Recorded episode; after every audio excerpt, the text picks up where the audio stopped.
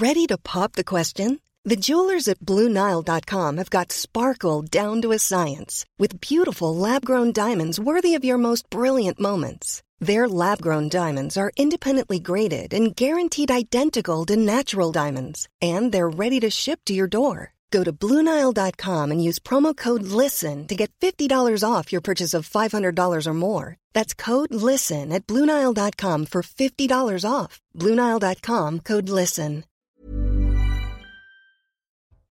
Bonjour à tous, je suis ravi de vous accueillir dans Midi News. On est ensemble jusqu'à 14h pour de l'info, de l'analyse, des débats. Tout de suite, le sommaire de votre émission avec évidemment cette question. Va-t-on enfin sortir de l'impasse Après ces trois mois de contestation sociale, ces quatre dernières semaines de paralysie politique, le Conseil constitutionnel rendra tout à l'heure son verdict sur la réforme des retraites. Mais quelle que soit la décision, il est fort à parier que cela ne résoudra pas la crise de confiance que traverse notre pays cela n'aidera pas davantage l'exécutif à reprendre la main sur les autres réformes à mener. Tournez la page, mais pourquoi? Vous nous donnerez votre avis sur ce plateau. Le défi du maintien de l'ordre, il sera à nouveau sur la table aujourd'hui. 131 rassemblements prévus. Les renseignements craignent des débordements dans la soirée après la décision du Conseil constitutionnel. Les détails sur ce plateau avec Sandra Buisson du service police-justice de CNews. Et puis l'Italie déclare l'état d'urgence face à la pression migratoire. Elle a grimpé cette pression migratoire de 300% au premier trimestre par rapport à la même période l'an dernier. Cet état d'urgence qui permettra de débloquer 5 millions d'euros, 5 millions d'euros qui serviront à mieux accueillir ceux qui débarquent, mais aussi à mieux renvoyer ceux qui n'ont pas vocation à rester. La France doit-elle lui emboîter le pas? La question sera posée. Mais avant d'aborder toutes ces thématiques en plateau avec mes invités, le journal de midi avec Mickaël Dorian. Bonjour Mickaël. Bonjour Anthony, bonjour à tous. Elisabeth Borne chahutée lors d'un déplacement dans un hypermarché. La Première ministre est en Eure-et-Loire euh, ce matin. Une visite sur le thème du pouvoir d'achat, quelque peu perturbée, vous allez le voir, par des individus au cri de 49.3. On n'en veut pas. Regardez ou plutôt écoutez. Au global, la pour le bébé.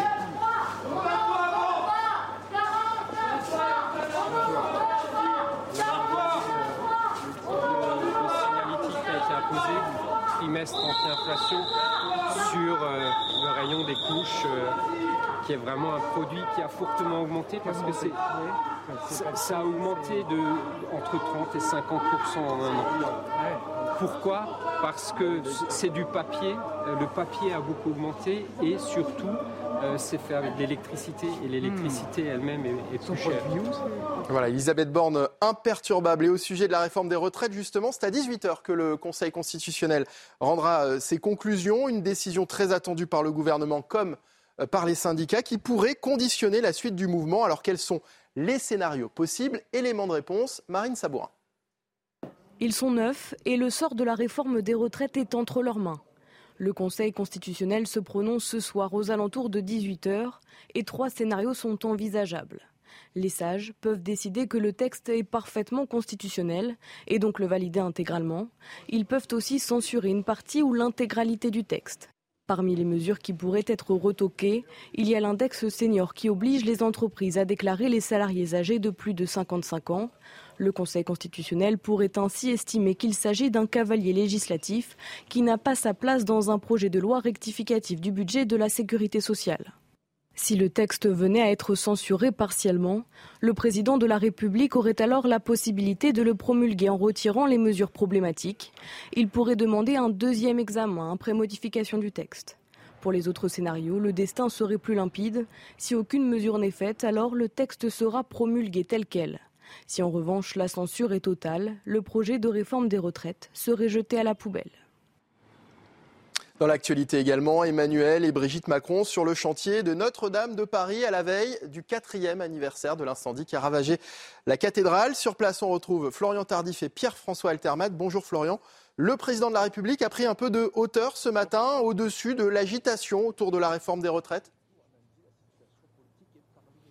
Oui, euh, tout à fait. Emmanuel Macron qui a pris euh, de la hauteur, donc au sens propre comme au sens figuré, puisque dans les toutes prochaines minutes, le chef de l'État euh, se rendra au sommet de la cathédrale Notre-Dame de Paris afin de constater l'avancée des travaux, les travaux de reconstruction, notamment du tabouret, tabouret qui permettra dans les toutes prochaines semaines, prochains mois, d'ériger la nouvelle flage de la cathédrale Notre-Dame de Paris, similaire à celle de Viollet-le-Duc, image d'un président, vous l'avez compris, qui s'inscrit dans le temps long. D'ailleurs, il y a quelques minutes à peine, le président de la République a expliqué à son arrivée ici à la cathédrale Notre-Dame de Paris, à ceux euh, présents à l'intérieur de la cathédrale, au général Georges Lain euh, notamment, que euh, tenir le cap, c'était sa devise. Comprenez qu'Emmanuel Macron souhaite avancer, tourner la page. C'est ce qu'il fera la semaine prochaine lors de son expression aux Français, dont ni le format ni la date précise n'ont été arrêtés, nous précise son entourage aujourd'hui. Mais vous l'avez compris, Emmanuel Macron souhaite ouvrir une nouvelle séquence, redonner du souffle aujourd'hui à son action après trois mois de conflit social. Merci beaucoup Florian Tardif. Les images sont signées Pierre-François Altermat pour CNews. Et puis les corps de trois Italiens retrouvés près de Tignes. Ils étaient portés disparus depuis hier après une avalanche à la frontière franco-italienne. Les victimes étaient âgées de 37, 39 et 44 ans. Seul le guide qui les accompagnait a survécu. Il est actuellement hospitalisé. Dimanche déjà, six personnes avaient perdu la vie dans une autre avalanche en Haute-Savoie. Et voilà, c'est la fin de ce journal. Place au débat de Midi News à présent. C'est avec vous, Anthony Favali, et vos invités, bien sûr. Merci à vous, Michael Dorian. vous retrouve à 13h pour un nouveau journal. Je vous présente mes invités. Tout d'abord, Naïma M. Fadel, essayiste. Bonjour. Bonjour Anthony. Merci d'être avec nous aujourd'hui. Gauthier Lebret du service politique de CNews. Bonjour Anthony. On va avoir des choses à se dire aujourd'hui. Je sais que vous avez une nuit très très courte, que vous avez commencé tôt ce matin. Et vous me faites, vous me faites l'amitié d'être. Vous étiez au débat de, Valeurs Actuelles hier soir. vous avez commencé en matinale. on va ensemble. Et, vous me faites l'amitié d'être là encore sur ce plateau jusqu'à jusqu'à 14h et je vous en remercie euh, grandement. Sandra Buisson du service politique justice de, de CNews, puisqu'on va s'intéresser à ce qui va se passer peut-être probablement ce soir après la décision du Conseil constitutionnel en termes de maintien de l'ordre. Ça va être compliqué. C'est pour ça d'ailleurs qu'à votre côté, il y a Jérôme Jiménez. Bonjour, euh, porte-parole euh, UNSA Police Île-de-France. Merci d'être avec nous. On fera aussi euh, le point sur les menaces qui pèsent aussi sur les forces de l'ordre pendant ces cortèges parfois violents. Raphaël Steinville, rédacteur en chef à Valeurs Actuelles. Et euh, le dernier, mais pas des moindres, euh, puisqu'aujourd'hui c'est peut-être l'homme de la situation. On va parler du Conseil constitutionnel. Enfin, il se voit valorisé sur ce le plateau. Le complot des constitutionnalistes est percé à jour. Exactement. Benjamin Morel, maître de conférence en droit public, et vous nous expliquerez évidemment les arcanes de cette euh, décision qui va être prise aujourd'hui par le Conseil constitutionnel. On saura tout sur le Conseil constitutionnel. Quatre semaines suspendues, quatre semaines de tension, et enfin peut-être une réponse aujourd'hui. Je le disais donc, celle du Conseil constitutionnel. Va-t-il valider ou censurer totalement ou partiellement la réforme de retraite encore quelques heures avant le verdict des sages, dernière étape avant la promulgation et l'entrée en vigueur du texte que le président espère, espère d'ici la fin de l'année. Tout d'abord, on va rejoindre Johan Usaï devant le Conseil constitutionnel euh, au cœur de Paris, rue Montpensier, euh, là où siègent les neuf sages. Bonjour Johan Usaï, vous êtes avec euh, Florian Paume derrière la caméra. Quels sont les scénarios possibles aujourd'hui? Écoutez, Anthony, trois possibilités effectivement attendues euh, à 18 heures. Première possibilité, eh bien, le Conseil constitutionnel retoque, censure l'ensemble euh, du texte. C'est loin d'être le plus probable. Deuxième hypothèse, il valide l'ensemble euh, du texte. Ça n'est pas non plus ce que les experts, les spécialistes de la Constitution estiment être le plus probable. Non, ce à quoi tout le monde s'attend, en tout cas ce à quoi on s'attend au sein du gouvernement et à l'Élysée, c'est à une censure partielle du texte. Les sages pourraient euh, valider la mesure phare du texte, le report de l'âge légal de 62 à 64 ans, mais euh, censurer certains articles de ce texte, comme l'indice euh, senior ou encore le CDI fin de carrière. Ça ne réglerait pas le problème pour le gouvernement, pas de quoi apaiser la, la population et les manifestants si c'était bien ce scénario qui était retenu par les sages, mais c'est effectivement ce à quoi l'on s'attend, je vous le disais, au sein du gouvernement. Merci à vous, Johan Usaï. Merci également à, Florian Paume qui est derrière euh, la caméra. Benjamin Morel, qu'est-ce qui se passe là très concrètement en ce moment au Conseil constitutionnel? Alors, je sais que vous, n'êtes pas avec eux, mais vous avez peut-être eu une idée du, process en ce dernier jour. Là, qu'est-ce qu'on est en train de finaliser? Qu'est-ce qu'on est en train d'écrire? J'imagine que le principal des décisions a été pris, acté déjà entre les neuf sages. Entre les neuf sages, non. C'est-à-dire que qu'est-ce qui se passe? Bah, Vous avez deux éléments. D'abord, vous avez la nomination de rapporteurs. Il y en a trois pour le texte. On n'est pas d'ailleurs tout à fait sûr de leur nom. Les fuites dans la presse n'ont pas forcément été les bonnes. Ces trois rapporteurs, ils ont pour objectif de préparer en amont la décision. Et donc de prévoir déjà eh bien, quelle va être la position du Conseil sur le sujet. De l'autre côté, vous avez l'administration du Conseil constitutionnel qui a fait une recherche eh bien, dans les précédents, dans la jurisprudence, pour eh tenter d'établir quelles pouvaient être les voies et qui a commencé à rédiger une prédécision. Cette prédécision, ensuite, eh bien, ces différents considérants vont être mis au débat lors de la, lors de la, la réunion et on va décider est-ce qu'on rédige comme ça, est-ce qu'on rédige comme ça. On débat au mot près, à la virgule près dans Exactement, parce qu'il faut bien comprendre que cette décision, évidemment, aujourd'hui, elle va avoir un impact majeur, mais dans dix ans, lorsqu'il faudra prendre une autre décision sur une nouvelle réforme des retraites, passant par exemple par un PLFSS, par un 47-1, ben on la regardera. Et chaque virgule comptera pour essayer de prévoir et pour essayer de poser des limites. Mmh. Si jamais le Conseil valide, mais qu'en même temps, il n'est pas extrêmement heureux de la procédure parlementaire qui, pour le moins, a été baroque. Il va envoyer des scuds ce qu'on appelle notamment des réserves d'interprétation. Ces scuds, ils vont devoir être analysés pour savoir si on peut recommencer. C'est des pics. En gros, c'est pour, pour, dire voilà. C'est des pics et c'est des choses. En fait, c'est validé, mais quand même sur la procédure, on n'est pas sûr. C'est des éléments qui permettent de dire vous avez fait quelque chose. Il faut, si jamais vous voulez le réitérer, plus faire attention à tel ou tel cadre, voire c'est impossible de réitérer ce que vous avez fait. Donc tout ça, ça va être analysé et tout ça, c'est extrêmement fin. Même s'il y a une validation, c'est pas dit parce qu'il y a quand même de gros motifs pour la constitutionnalité. Mais partons du principe qu'en effet, c'est ça peut être sur des points partiels, comme l'index senior, par exemple. Oui, alors très clairement qu'il s'agit d'un cavalier législatif. Je ne veux pas parier ma vie là-dessus, mais malgré tout, il est extrêmement, extrêmement probable que, ouais, j'essaye. Euh, il est extrêmement, extrêmement probable qu'il y ait certaines dispositions qui sautent. La validation totale, elle est très improbable. Pourquoi? Parce qu'il y a des cavaliers sociaux qui sont gros comme une maison. Index senior, CDI senior, voire quelques dispositifs concernant la, la, la pénibilité, voire certains régimes spéciaux tout ça devrait sauter. Mais il faut bien voir que ces dispositions-là, c'est pas à vous que je vais apprendre que c'est plutôt la petite couche de sucre glace sur le gros gâteau amer. Oui, et surtout, probablement que le gouvernement savait très bien que ça n'allait pas passer. Évidemment. Est-ce que ce serait le moindre mal finalement, euh, Gauthier, pour le, pour le gouvernement que c'est Oui, c'est pas si grave. Surtout que le gouvernement pourra euh, remettre ces deux mesures, index senior, c'est senior, donc en faveur de l'emploi des plus âgés, dans son prochain texte, la loi travail, la loi plein emploi. Et c'est sur ce texte-là, d'ailleurs, euh, qu'Emmanuel Macron veut négocier avec euh, les syndicats. Et on sait que Laurent Berger a dit qu'il irait, mais après une période de décence. Et d'ailleurs, même si effectivement c'est le sucré, on avait appelé les, mesures plutôt sympathiques sucrées et les mesures contraignantes salées. C'est le sucré de la réforme qui pourrait donc sauter paradoxalement. Mais effectivement, les syndicats, euh, sur le principe, c'est-à-dire vous les mettez autour de la table et la première chose que vous faites, c'est que vous réincorporez dans votre nouveau texte que le Conseil constitutionnel vient de retoquer. Donc pour commencer les négociations, évidemment, euh, ça ne commence pas sous les meilleurs auspices. Alors oui, ça serait une victoire pour Emmanuel Macron. Il le prendra comme ça s'il y a juste ces deux articles qui sont retoqués.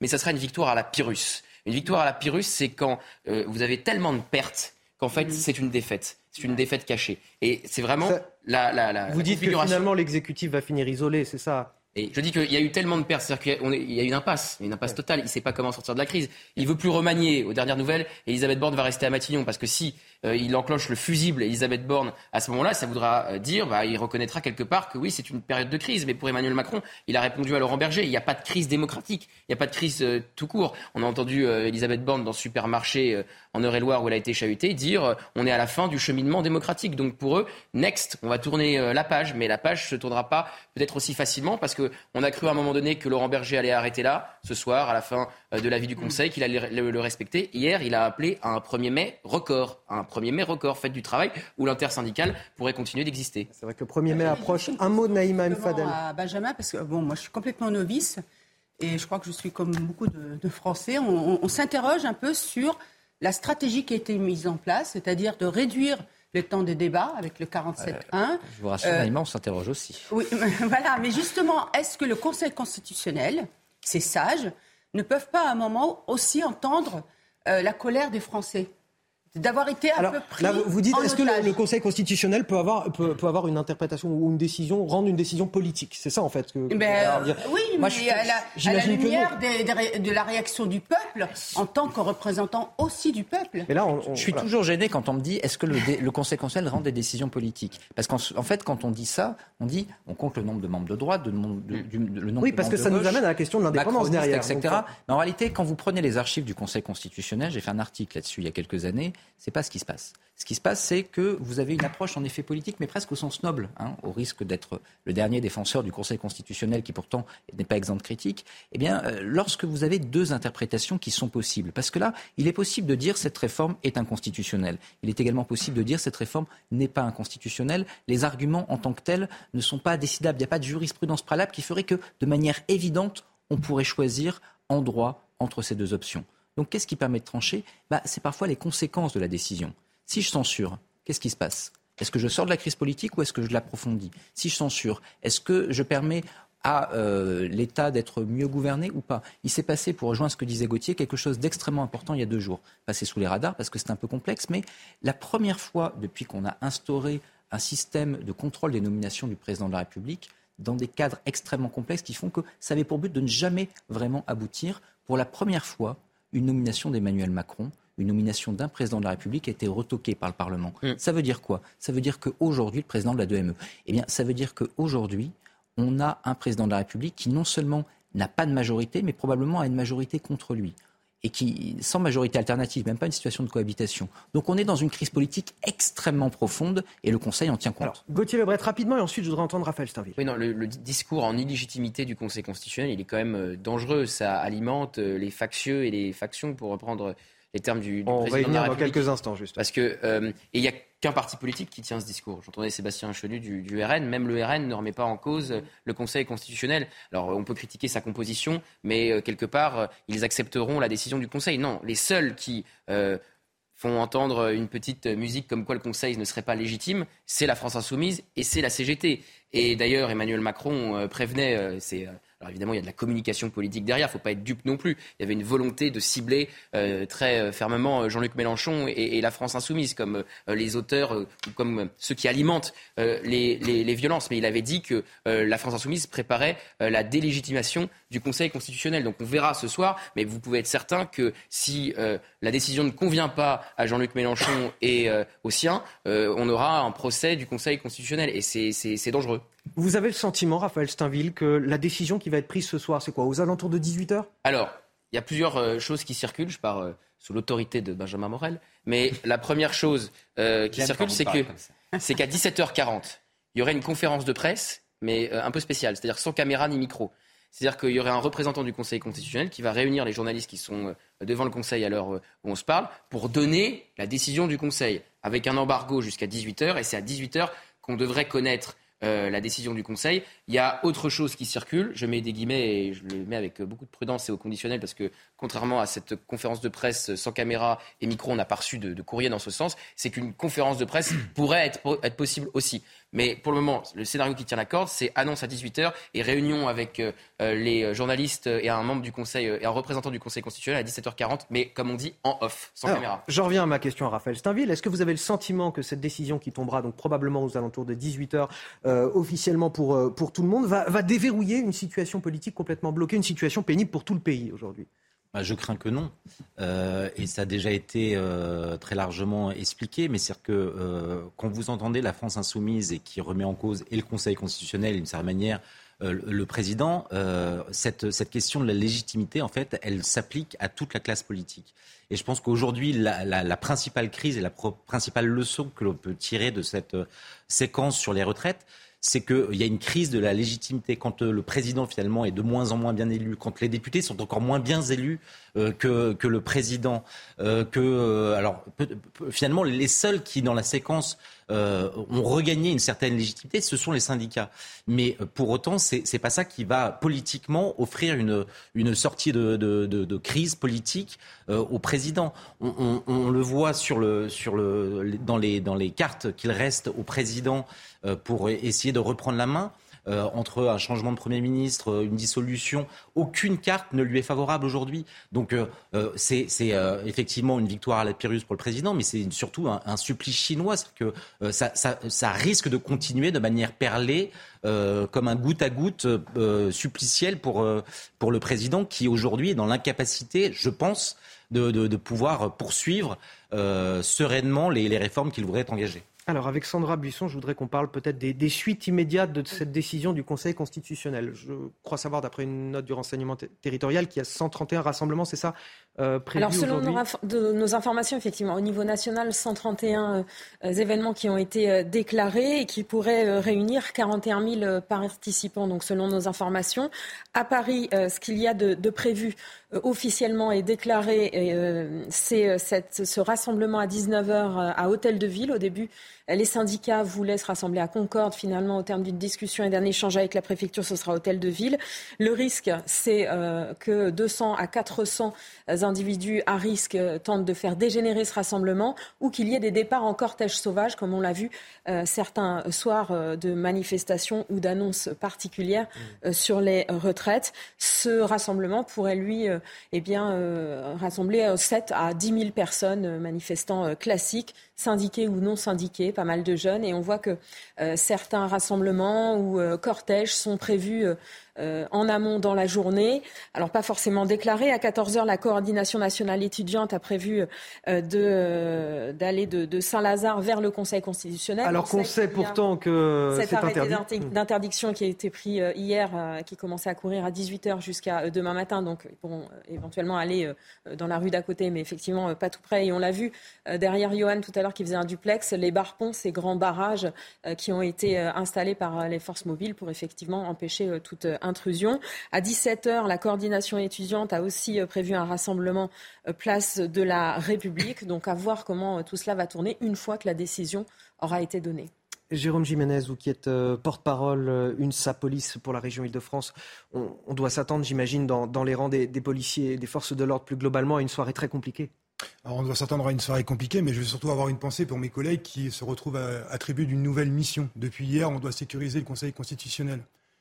Aujourd'hui, je vous le dis et je voulais l'adresser et profiter de ce temps d'antenne pour vous dire que les policiers sont fatigués, ils sont usés. Moi, hier matin, j'étais à l'appel avec des policiers qui intervenaient sur la manifestation. Je vais vous donner, si vous me permettez, l'emploi du temps des policiers de cette semaine. Lundi, mardi, sécurisation de la capitale, plus de 12 heures. Mercredi, une journée de repos. Jeudi, manifestation toute la journée. Aujourd'hui, sécurisation du Conseil constitutionnel. Demain, manifestation. Demain soir, sécurisation du Parc des Princes pour le match PSG-Lens. C'est ça Combien de temps encore? Combien de temps va vous faire tenir jusqu'au 1er mai comme ça? Exactement, exactement. C'est nous en fait là, euh, les policiers tiennent, tiennent bon, sont courageux. Je crois qu'il faut encore leur rendre hommage. Hein, les 11 500 policiers euh, qui ont été engagés sur cette 12e journée de manifestation à Paris, enfin en, en France pardon, et les 4200 à Paris. Mais ça devient vraiment très très long. Alors nous on n'a pas d'issue, hein, l'issue politique on n'y est pas, mais en tout cas mes collègues sont mobilisés, sont fatigués, et j'ai bien peur qu'à force euh, de tirer un petit peu sur la corde, si je peux me permettre, ça finisse un petit peu euh, Là, ce qui va être plus compliqué encore, parce que hier, on, verra les images dans quelques minutes de ce qui s'est passé euh, hier, mais euh, c'était un, cortège, voilà, dense. Enfin, c'était concentré au même endroit sur un parcours. Là, ce qui va être compliqué pour vous ce soir, c'est que ça va être sporadique, ça va se déclarer peut-être en plein d'endroits différents, par petits groupes, et là, c'est beaucoup plus compliqué bah, à gérer, j'imagine. Sandra l'a précisé, en fait, la difficulté, vous l'avez bien vu, entre une manifestation qui est prévue et encadrée avec un parcours euh, qui est déjà défini en termes de sécurisation, c'est beaucoup plus. Et déjà là, ça Nous, on avait déjà eu des difficultés sur les rassemblements nocturnes où quelque part c'était des groupes euh, épars et isolés qui s'éclataient un petit peu euh, dans tous les points de la capitale. Et c'est là-dessus où il y a une, vigilance particulière, parce que bien évidemment, ce soir, on va scruter avec attention des rassemblements qui pourraient euh, se mettre en place à divers points de la capitale.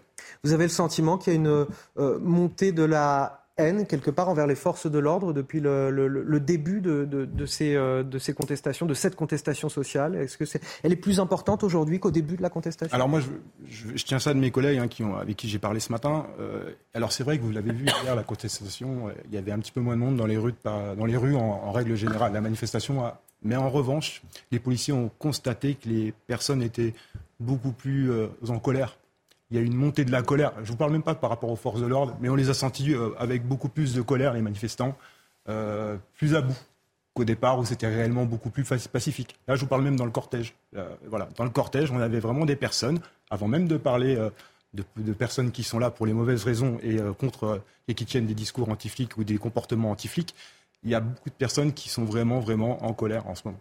Sandra Buisson, je parle sous votre contrôle, mais il y a eu 76 policiers blessés, c'est ça 76 euh, policiers et gendarmes euh, blessés, effectivement, dont euh, un gendarme. Pour la journée d'hier. Hein. Pour la journée d'hier à Paris. À Paris, effectivement. Ils étaient 100 la semaine dernière à avoir été blessés. On n'a pas le degré de gravité euh, des blessures. On sait que, par exemple, un gendarme a été euh, opéré euh, dans la foulée de la manifestation hier parce qu'il a eu des bouts de métal enfoncés dans, dans, la jambe. Donc, il a fallu les extraire. On a vu la photo de ce policier qui a été tiré par ses collègues. Alors, il était conscient, hein, ce policier, mais il a été extrait de ses collègues de la situation dangereuse. On a vu cette femme qui était allongée au sol et qui a dit ensuite aux gens qui lui demandaient ces nouvelles qu'effectivement, elle avait perdu connaissance quelques instants suite à, à un, projectile qu'elle avait reçu euh, sur la tête. On a vu une image d'un CRS qui recevait une chaise carrément sur la tête, mmh. euh, une autre, euh, un autre CRS qui s'est pris un, panier de vélo, de Vélib.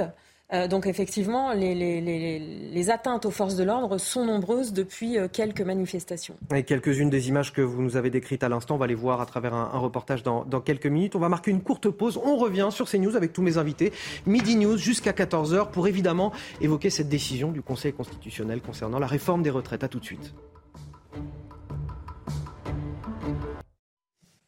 Un plateau de choix pour décrypter toute l'actualité dans Midi News. Benjamin Morel, Naïma Mfadel, Gauthier Lebret, Sandra Buisson, Jérôme Jiménez et bien sûr Raphaël Steinville.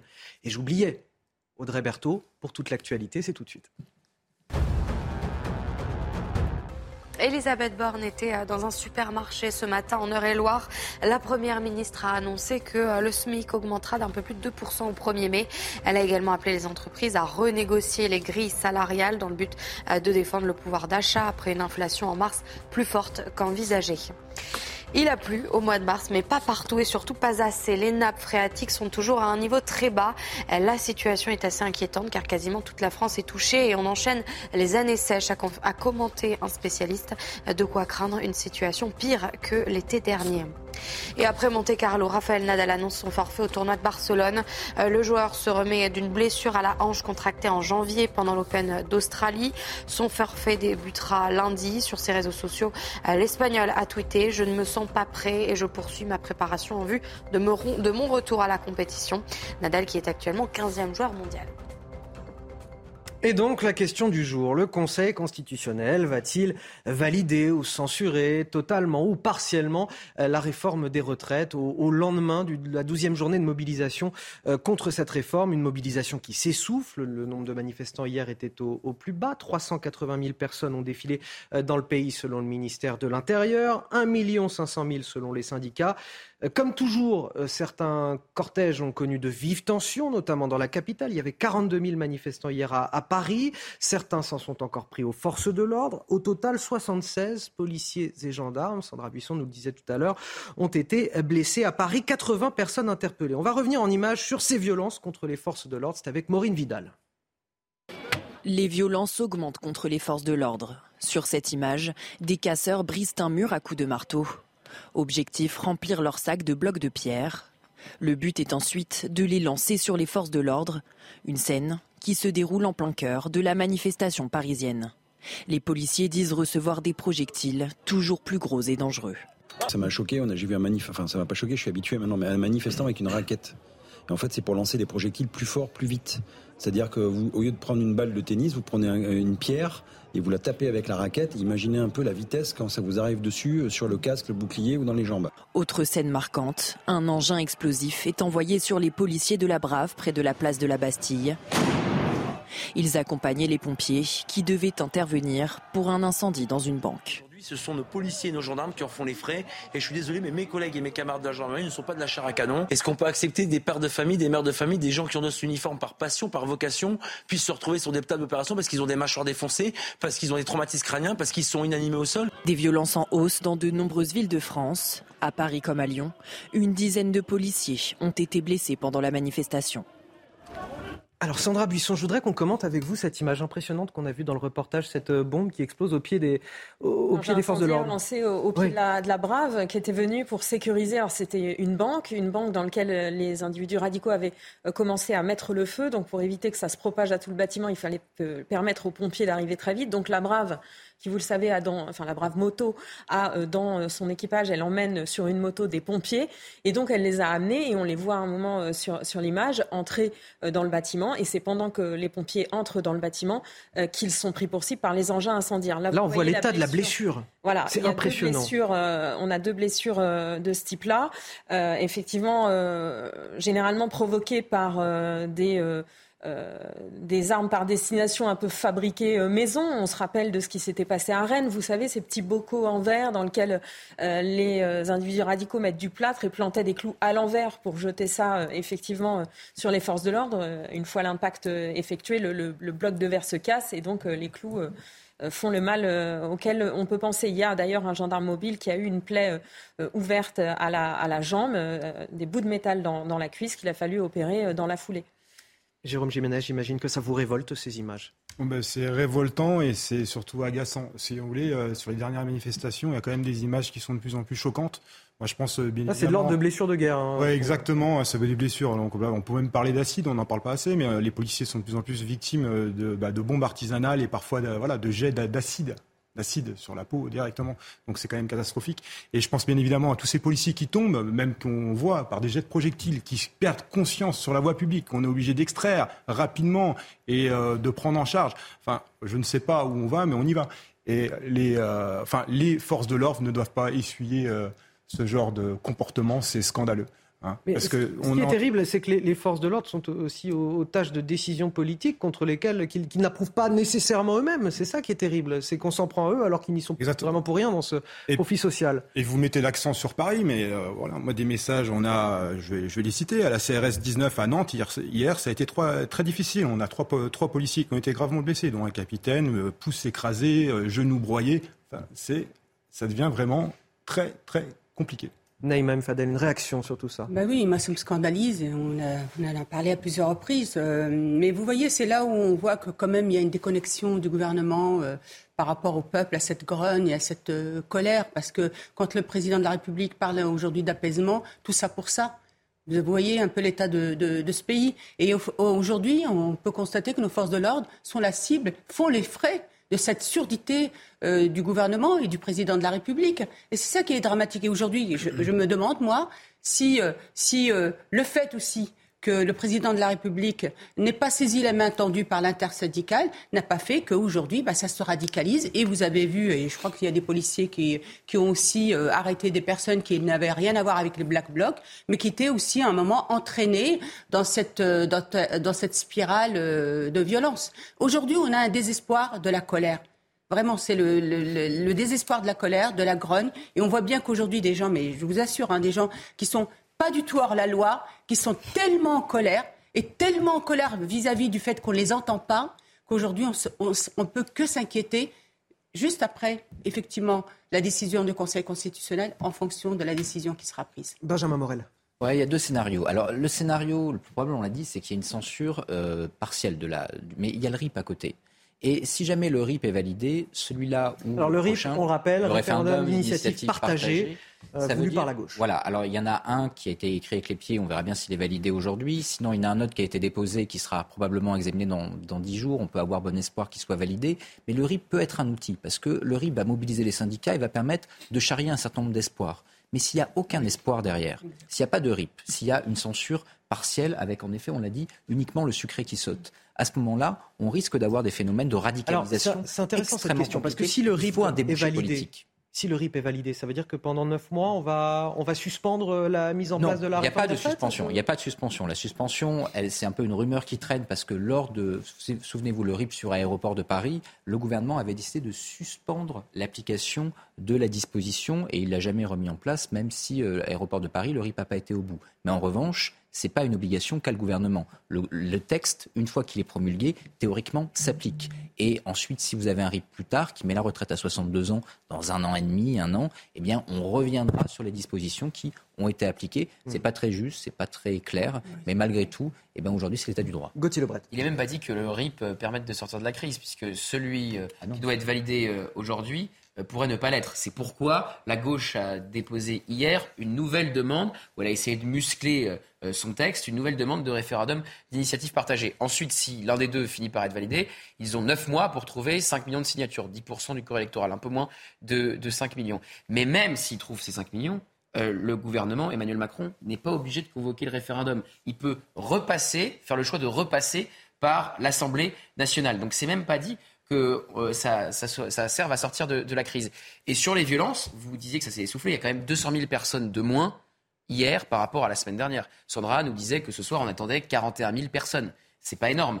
Mais en fait, moins il y a de monde, plus ça se radicalise. Et plus ça se radicalise, moins il y a de monde. Alors justement, vous me faites une transition parfaite. Euh, par rapport à cela, les forces de l'ordre réclament depuis déjà un certain temps la possibilité de pouvoir utiliser des drones pour assurer le maintien de l'ordre. Euh, Est-ce que c'est quelque chose qui est possible ou pas?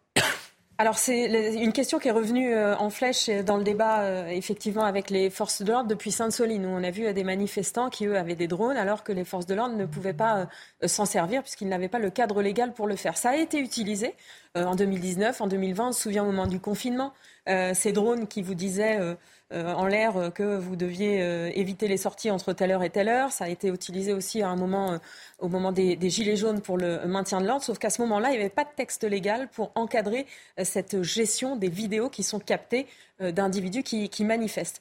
Donc le Conseil d'État a sonné la fin de la partie en 2020 et donc il a fallu que euh, le gouvernement euh, prépare un texte, une loi, pour que euh, les drones puissent être utilisés par les forces de l'ordre. Premier échec avec la loi de sécurité globale, ça a été censuré par le Conseil constitutionnel. Le deuxième essai semble être en voie d'aboutir. La loi euh, qui a été votée en décembre euh, 2021, loi sur la sécurité intérieure et la responsabilité euh, euh, pénale. Elle a été en grande partie validée par le Conseil constitutionnel en janvier déjà 2022. Hormis ce qui, ce qui restera interdit, c'est l'utilisation pour euh, les polices municipales et l'utilisation en urgence dans les manifestations. En revanche, euh, ce qui est prévu dans ce texte, c'est que ce soit encadré, autorisé par le préfet. S'il y a vraiment eu un risque d'atteinte grave à l'ordre public, ben, il y a différentes conditions. Ils ne pourront pas capter le son, ils ne pourront pas faire de reconnaissance faciale. Ce sera vraiment pour guider les manœuvres des forces de l'ordre sur le terrain. Où en est-on? La loi donc a été euh, en partie validée par le Conseil constitutionnel. Désormais, euh, elle est passée à la CNIL. Enfin, les décrets d'application ont été euh, consultés par la CNIL qui a donné un avis favorable cette année. Maintenant, la balle est dans le camp du Conseil d'État qui doit rendre son avis d'ici la fin de la semaine prochaine. Si l'avis est positif, les textes seront promulgués et donc les forces de l'ordre auront à nouveau accès, et cette fois légalement, aux drones. Et en attendant, Jérôme Jiménez, vous avez le plaisir, je dis ça avec un, un- une pointe d'ironie évidemment, de, de voir euh, les euh, manifestants eux-mêmes euh, l'utiliser, comme par exemple à Sainte-Soline. Oui, exactement, c'est Ouais, l'ironie. hein. c'est- assez impressionnant, oui, parce qu'il y a eu de, no- de nombreux drones qui ont, qui ont circulé sur Sainte-Soline. Non, mais le les drones, moi je l'ai déjà développé, c'est vrai que c'est vraiment l'avenir. Il faut, faut, faut prendre en compte qu'aujourd'hui, pour sécuriser une manifestation, on utilise les caméras de la ville de Paris et PVPP. Et on pourrait avoir cette complémentarité euh, par une vue d'ensemble en hauteur. Et euh, ça aurait vraiment du sens, notamment euh, avec des manifestations ou autres qui sont de plus en plus compliquées. Et ces groupes, en plus, qui ont tendance aujourd'hui à, à s'éclater dans divers points de la capitale.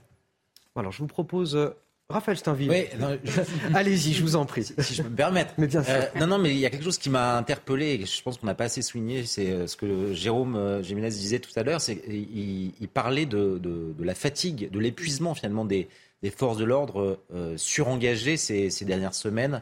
Euh, et, et on ne mesure pas, et en tout cas c'est ce que je comprends en creux, à quel point aujourd'hui ce, cette, ce, ce surengagement euh, fragilise même euh, les, policiers eux-mêmes. C'est-à-dire que euh, ça ne les met pas à l'abri finalement de commettre des gestes qu'ils n'auraient pas commis euh, s'ils étaient absolument lucides et s'ils étaient euh, euh, utilisés de manière raisonnable et engagés de manière raisonnable sur le terrain. Aujourd'hui, finalement, on, on est à deux doigts peut-être, en tout cas c'est ce que j'ai cru comprendre de vos propos, de- d'un possible drame parce que ces policiers, et ils font très bien leur travail, ils essayent en tout cas de le faire au mieux, aujourd'hui ne sont plus en mesure de le faire dans, dans des, dans des conditions sereines. Et la fatigue morale aussi, parce Oui, bien voit sûr, bien la manière dont beaucoup de Ajoutez médias... cela, on ajoute à cela la, la violence qui provoque des réactions euh, Et puis la manière aussi, où beaucoup de médias, on, on, peut le pointer, et des élus aussi, euh, notamment LFI, qualifient les choses, c'est-à-dire qu'ils ont une complaisance, une clémence envers les manifestants et envers notamment les Black Blocs. C'est-à-dire qu'on a des manifestants extrêmement violents, l'ultra-gauche, et il y a une espèce de complaisance envers eux. Vous avez vu le, le, syndicat de la magistrature qui a quand même dit qu'il ne faut pas les criminaliser. Donc on, on voit bien que nos policiers, c'est quand même extrêmement difficile moralement quand vous voyez que vous êtes par principe accusé. C'est-à-dire que par principe, vous êtes accusé, alors que vous êtes là pour défendre quand même le cadre et la loi, et que vous êtes euh, finalement, eh bien, vous devenez aussi, entre guillemets, hors la loi. C'est ça qui est terrible aujourd'hui. Et c'est aujourd'hui ce qu'on doit s'interroger, et notamment quand des élus de la République, des élus qui parlent de désobéissance civile. Mmh. Donc on doit interroger aujourd'hui. C'est pour ça que quand certains disent qu'on a une crise euh, de la démocratie, crise des régimes, eh, écoutez, peut-être qu'on est en plein dedans. Des, élus et pas seulement, des, associations euh, respectées. Euh, la Ligue des droits de l'homme, mm. euh, qui a fait circuler de fausses informations en disant que les gendarmes avaient entravé, ça a été démonté depuis, la présence des secours sur place. D'ailleurs, la Ligue des droits de l'homme, qui depuis est dans le viseur d'abord de Gérald Darmanin et même de la Première ministre, qui a fait une intervention remarquée au Sénat en milieu de semaine. Je voudrais qu'on évoque l'aspect euh, politique euh, désormais et, la possibilité derrière euh, de l'exécutif de pouvoir continuer à, gouverner correctement. C'est-à-dire que peu importe la décision qui sera rendue, est-ce que Emmanuel Macron et son exécutif vont pouvoir encore réformer le pays d'une manière ou d'une autre? Je vous, propose de regarder une séquence. Elisabeth Borne en, déplacement tout à l'heure dans, dans l'Eure-et-Loire, dans un supermarché. Écoutez là. Exactement. On est là. On est là. Voilà, voilà. Même si Macron ne veut pas, nous on est là. On peut vous demander de chanter, mais enfin. voilà. Et voilà. Allez, c'est fini.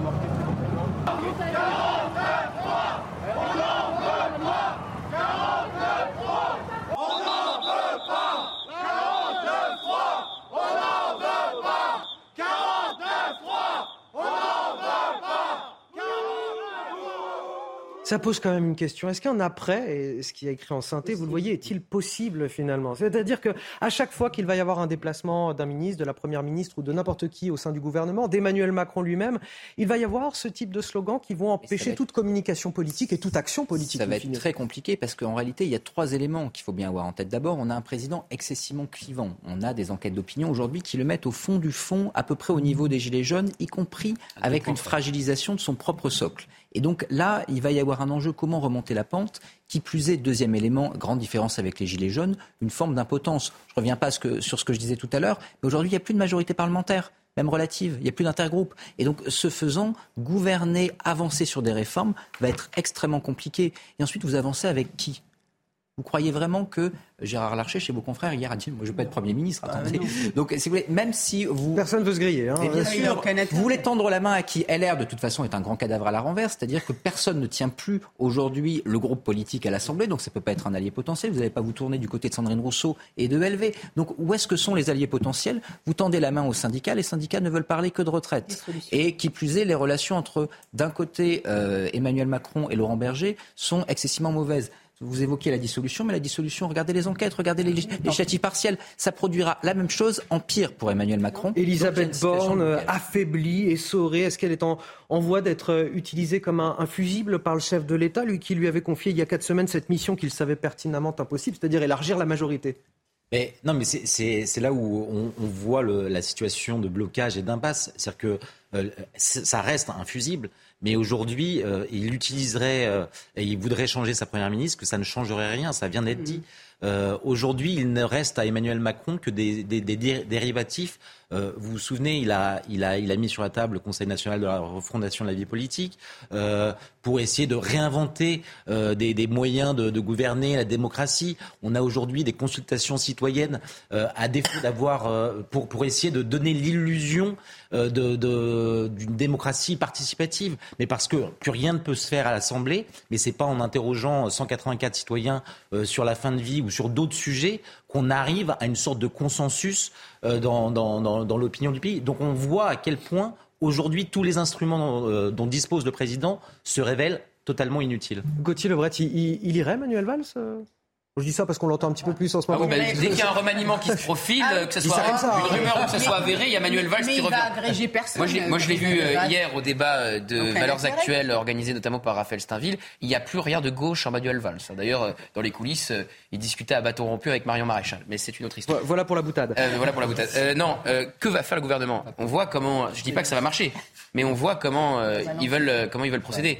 Euh, la loi immigration, ils veulent la saucissonner, c'est-à-dire faire morceau par morceau. Alors elle est repoussée à on ne sait quand, mais c'est-à-dire prendre euh, les mesures de gauche, donc la régularisation par, euh, par exemple des, des travailleurs sans papier dans les métiers en tension, et tenter de faire voter ça avec euh, la gauche et par exemple la limitation du nombre de recours une, une fois qu'on reçoit une obligation de, de quitter le territoire et tenter de faire voter ça par la droite. Donc ils vont essayer de faire comme ça et sur Elisabeth Borne.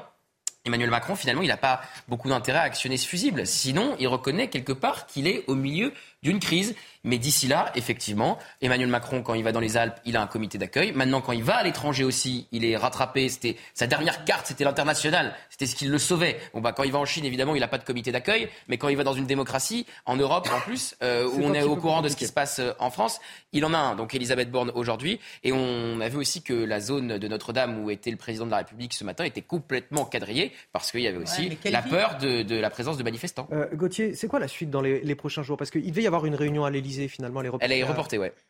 Pour quelle raison? Parce que c'était avant la décision du Conseil constitutionnel, ça n'avait pas de sens, c'est ça de, la- de le faire avant? Peut-être que. Oui, je pense qu'il les réunira quand euh, la semaine prochaine, parce qu'on sait que la semaine prochaine, il doit prendre la parole. Alors on ne sait pas sous quelle forme. Est-ce que c'est une allocution ou est-ce que c'est une interview?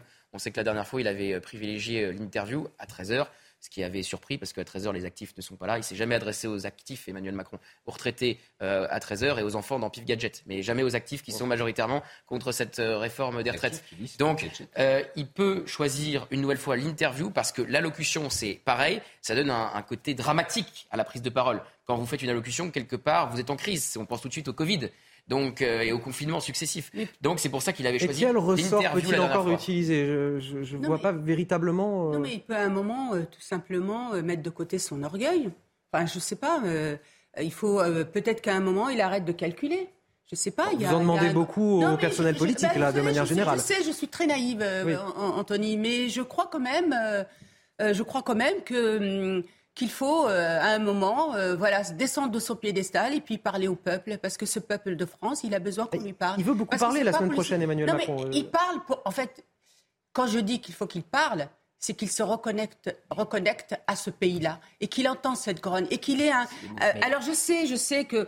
Bon, mais laissez-moi ma naïveté, euh, cher. euh, C'est le tout, non, mais ce que je veux dire par là, c'est un pas. Est-ce qu'on peut penser qu'à un moment, ces politiques doivent lâcher un peu Mais il les a gagné éléments de la Naïma. Il a gagné ce soir. Regarde Ce soir, vous allez voir, il va, il a va, il va gagner. Selon lui, il, il va a gagné. gagner. rega- Regardez, Bah, mais ça- ça- sa va- loi va être promulguée. mais non, mais on, on en a déjà discuté en off quand on va dans nos marchés, quand on va rencontrer les gens. vous avez vu cette détresse, vous avez vu cette grogne, cette colère des petits gens des- et des classes moyennes aujourd'hui qui sont en train de, de s'appauvrir, qui vacillent et on ne les entend pas. C'est-à-dire que le problème, c'est qu'à un moment, ils ne peuvent pas entendre euh, parce que justement. C'est ça euh, le, le drame de ce, de ce pays et qu'effectivement, bah, il peut alors à ce moment-là aller toujours à l'étranger et d'ailleurs il aura toujours, comme vous avez dit, un, acc- un- un comité d'accueil aussi à l'étranger. Sauf quand il va dans une dictature. Benjamin Morel, le Il va mot de la fin. Il, il va parler évidemment, mais le problème c'est est-ce qu'il sera audible? Et je pense sincèrement qu'aujourd'hui il est inaudible. Il y a eu la dernière carte sur la dernière crise entre guillemets qu'il avait lui-même créée, c'était le grand débat.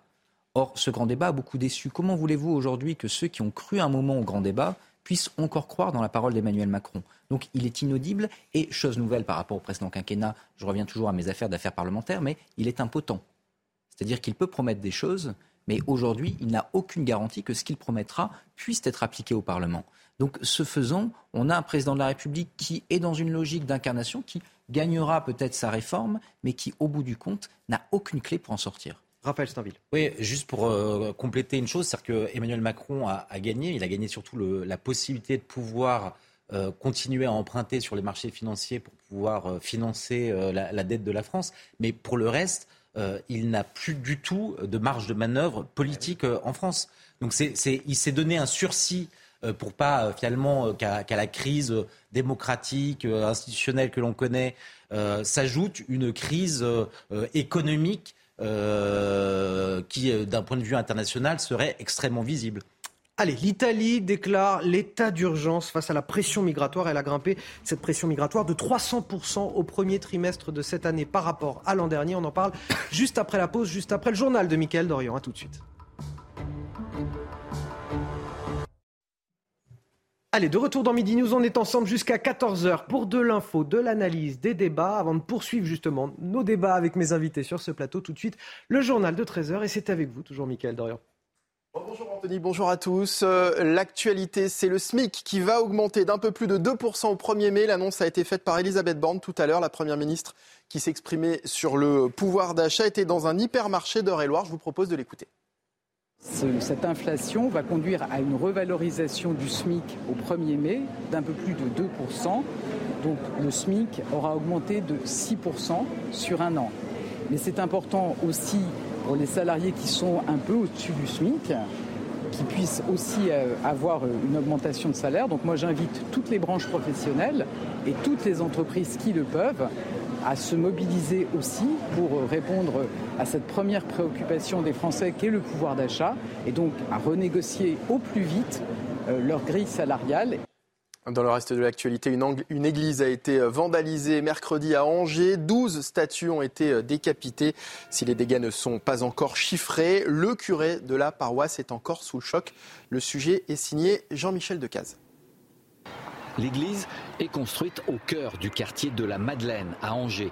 Personne n'a rien vu, rien entendu lorsque les statues ont été décapitées méthodiquement, ainsi que les ailes des anges. L'église est ouverte toute la journée. On se sent un peu euh, violé dans son intimité, du point de vue de la foi. Et euh, ce qu'ils ont détruit, ce ne sont pas pour nous que des pierres. Évidemment, ce sont des symboles de notre foi. Et voilà, les décapiter de cette manière-là, on a imaginé la violence qui avait derrière un peu ces gestes. Le cierge allumé lors des fêtes de Pâques a été jeté à terre. Les auteurs ont laissé une trace de sang, probablement en se blessant. N'ayant pu atteindre la tête de la statue du Christ, ils lui ont brisé les bras. Il n'était pas là pour voler forcément, à mon avis, pas du tout, puisque les troncs n'ont pas été touchés non plus. Donc c'est une volonté de, symbolique de, casser, quoi, casser peut-être de la religion. La communauté est sous le choc. La paroisse n'avait fait l'objet d'aucune menace. Une enquête est ouverte. La mairie d'Angers, propriétaire de l'église, va chiffrer les dégâts avant restauration. L'Italie déclare l'état d'urgence migratoire alors que 3000 migrants sont arrivés le week-end dernier et plus de 30 000 depuis le début de l'année. Écoutez ce journaliste italien interrogé dans la matinale de CNews. À mon avis, l'état d'urgence euh, sur l'immigration est une résoudre supplémentaire pour euh, une exécutive déjà capable, on peut dire, de répondre à la grande masse de migrants entrants. 31 000 qui sont entrés en Italie depuis le début de l'année. Et, l'état d'urgence permet d'alléger certaines procédures, on peut dire, car, euh, et c'est ça le point central à mon avis, si l'Italie et ses gardes-côtes sont parfaitement euh, capables de gérer l'accueil des petites embarcations, des petits navires avec à leur bord quelques dizaines de migrants, et puis les confidences de Frédéric Mitterrand, l'ancien ministre de la Culture, a annoncé euh, ce matin sur CNews qu'il était atteint d'un cancer. Il répondait à une question de Pascal Pro qui faisait allusion à la casquette qu'il portait. Écoutez-le. Vous portez une casquette? Oui, je porte une casquette. Oui. je porte une casquette parce que je suis malade. Donc, j'ai pas envie, moi, qu'on voit que je suis malade. Donc, euh, je suis un peu moins malade quand j'ai ma casquette. On me dit tu as beaucoup de courage, on me dit tu... Euh, non, pas de courage, c'est ce qu'on peut faire. Marche ou crève. Si on aime la vie, on continue. Alors, ça a un énorme avantage, c'est que quand même ça, ça replace les choses un peu en perspective. Et euh, il y a des tas de choses qu'on veut plus faire, du temps qu'on veut plus perdre. Et en même temps, euh, tout devient plus aigu, plus... En fait, la vie devient encore peut-être plus intéressante au moment où on pense qu'elle est menacée. Et voilà pour les mots de Frédéric Mitterrand dans l'heure des pros ce matin. Et c'est la fin de ce journal. C'est à vous, Anthony Favali, pour la suite de Midi News. Merci à vous, Mickaël Dorian. On vous retrouve à 14h pour un nouveau journal. À mes côtés pour décrypter l'info, justement, jusqu'à 14h. Les fines lames de l'info, des analyses percutantes toujours autour de moi. Ils sont réunis dans Midi News. C'est Benjamin Morel, Naïma Mfadel, Gauthier Lebret, Raphaël Steinville et nous a rejoint Shannon Seban. Bonjour à vous. Merci d'être avec nous. Vous êtes présidente Renaissance de Seine-Saint-Denis. On va parler de l'Italie et de l'afflux de migrants qui n'a jamais été aussi euh, massif depuis la fin de la pandémie. Au cours du week-end de Pâques, on a plus de 3000 migrants qui ont été secourus en, Méditerranée. 31 euh, 000 ont débarqué euh, dans la péninsule aussi depuis le début de l'année, un chiffre en hausse de 300% par rapport à la même période l'an dernier. Face à cette pression migratoire, l'Italie donc déclare l'état d'urgence sur l'ensemble de son territoire, une mesure qui durera six mois avec une enveloppe allouée de 5 millions d'euros et deux objectifs, offrir des solutions d'accueil adaptées car les centres sont saturés et rapatrier aussi plus vite ceux qui n'ont pas vocation à rester dans le pays. Et on va marquer une courte pause puisque tout de suite une conférence de presse en direct de Christophe Galtier, l'entraîneur du PSG, se tient. On va l'écouter tout de suite. En les démentant fermement et en annonçant qu'il allait porter plainte. Le club soutient Christophe Galtier après les menaces nombreuses et inacceptables qu'il a reçues et souhaite désormais que la vérité soit établie par la justice. En attendant la conclusion du temps judiciaire et dans un souci de protéger la sécurité de tous, le club appelle chacun à ses responsabilités et à l'apaisement. Le Paris Saint-Germain, sa direction, ses joueurs et tous les salariés n'ont aucune tolérance pour l'intolérance sur et en dehors des terrains. La lutte contre le racisme et toutes les formes de discrimination est un engagement fondamental du club. Le Paris Saint-Germain ne se laissera pas troubler par cet épisode et tout le monde reste pleinement concentré sur le match de demain. Je laisse maintenant la parole à Christophe. À l'issue de son intervention, je vous prie de bien vouloir poser des questions uniquement sur la rencontre qui nous attend demain soir contre Lens. Merci à tous. Merci. Bonjour à toutes et à tous. Comme beaucoup on a fait une brève incartade euh, à l'occasion de ce point presse de Christophe Galtier qui s'exprime. On l'écoute. Relayé par certains de manière irresponsable. Il me heurte au plus profond de mon humanité. Je suis un enfant des cités HLM, élevé dans la mixité, les valeurs de partage et de respect de l'autre, quelle que soit son origine, sa couleur, sa religion. Toute ma vie d'homme, de footballeur, puis d'entraîneur, a été dictée par le souci du partage et du bien vivre avec les autres. Je ne peux accepter que mon nom et ma famille soient salis de la sorte. J'ai donc décidé d'attaquer en justice quiconque porte atteinte à mon honneur. J'ai confiance en la justice de, mon pays. Je ne peux que me satisfaire de l'ouverture d'une enquête, je viens d'apprendre cela ce matin, afin de laisser travailler la justice en toute sérénité. Je n'apporterai pas d'autres commentaires à ce sujet. Le Paris Saint-Germain a un match très important à disputer demain soir. Toute mon énergie, ma concentration se trouve tournée vers cet objectif. Je vous remercie pour votre attention et j'attends vos questions sur ce match. je voudrais qu'on s'arrête un petit instant euh, là-dessus. Je replace tout ça dans son contexte. L'entraîneur du PSG, Christophe Galtier, accusé de propos racistes, des propos qui auraient concerné les joueurs de l'OGC Nice lorsqu'il était encore leur entraîneur. Cette accusation aujourd'hui, elle est fondée sur un mail, un mail de, dénonciation, euh, révélé cette semaine par un journaliste. On précise, et on vient de l'entendre, que Christophe euh, Galtier dément fermement ces accusations. Il les, conteste avec la plus grande fermeté, qu'il va porter plainte euh, contre ces accusations, justement. Et, voilà, on voit l'extrême émotion de Christophe Galtier face à ces accusations ça pose plein de questions. Parce que, euh, voilà, aujourd'hui, sur la base d'un mail, de dénonciation, euh, on a une vie et une réputation qui est, qui est chamboulée, bouleversée finalement, salie. C'est grave, hein, parce qu'en plus, l'émotion qu'il euh, qu'on ressent hein, dans, dans, ses paroles, dans sa manière de, de dire le, ce qu'il vit actuellement, c'est parce qu'il y a eu des menaces non seulement contre lui, mais aussi contre sa famille. Aujourd'hui, il fait l'objet d'une protection. Donc c'est extrêmement grave. C'est-à-dire qu'aujourd'hui, on se rend compte qu'il suffit, en fait, de, de, lancer une rumeur pour que cette rumeur soit reprise et que finalement, elle, elle fasse vérité. Donc, euh, voilà.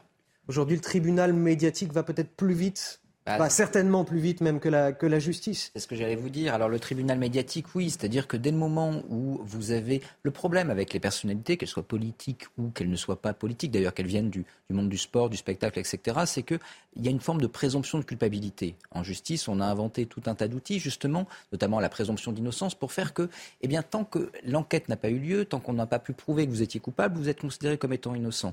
D'un point de vue médiatique, c'est tout le contraire.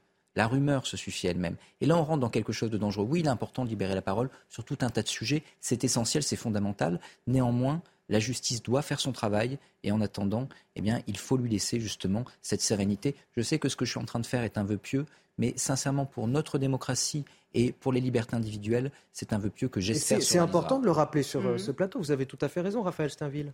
Oui, moi, je, je, ne peux m'empêcher de penser à, à, Samuel Paty. Alors, vous allez me dire, peut-être que le parallèle est un peu étrange, mais euh, sort aujourd'hui. Est-ce que vous parlez des conséquences que ça peut avoir de telles accusations En fait, sort aujourd'hui euh, un livre consacré au dernier jour de, de Samuel Paty, euh, écrit par notre confrère euh, Stéphane Simon. Et, moi, c'est ma plus grande crainte, c'est quand on voit les réactions, quand on voit la manière dont les, réseaux sociaux euh, se sont embrasés euh, euh, suite aux premières révélations, mais dont on ne sait pas si elles sont étayées, si elles sont, si elles sont avérées. Mais tout le monde a son avis et, quand on voit surtout les, menaces qui aujourd'hui pèsent sur Christophe Galtier, on ne peut s'empêcher de penser qu'on vit une période totalement folle euh, et avec des, risques qui sont, euh, qui sont pas seulement, euh, et c'est déjà énorme, la, remise en cause d'une carrière professionnelle pour, pour cet entraîneur, mais sa vie tout court. Et donc c'est là où on se dit qu'on a basculé dans un autre monde. avec des, des fanatiques en tout genre qui, qui instrumentalisent à loisir cette, cette affaire. Shannon Seban, c'est quelque chose aussi qui n'épargne pas les politiques. On pense à Julien Bayou, notamment chez Europe Écologie Les Verts.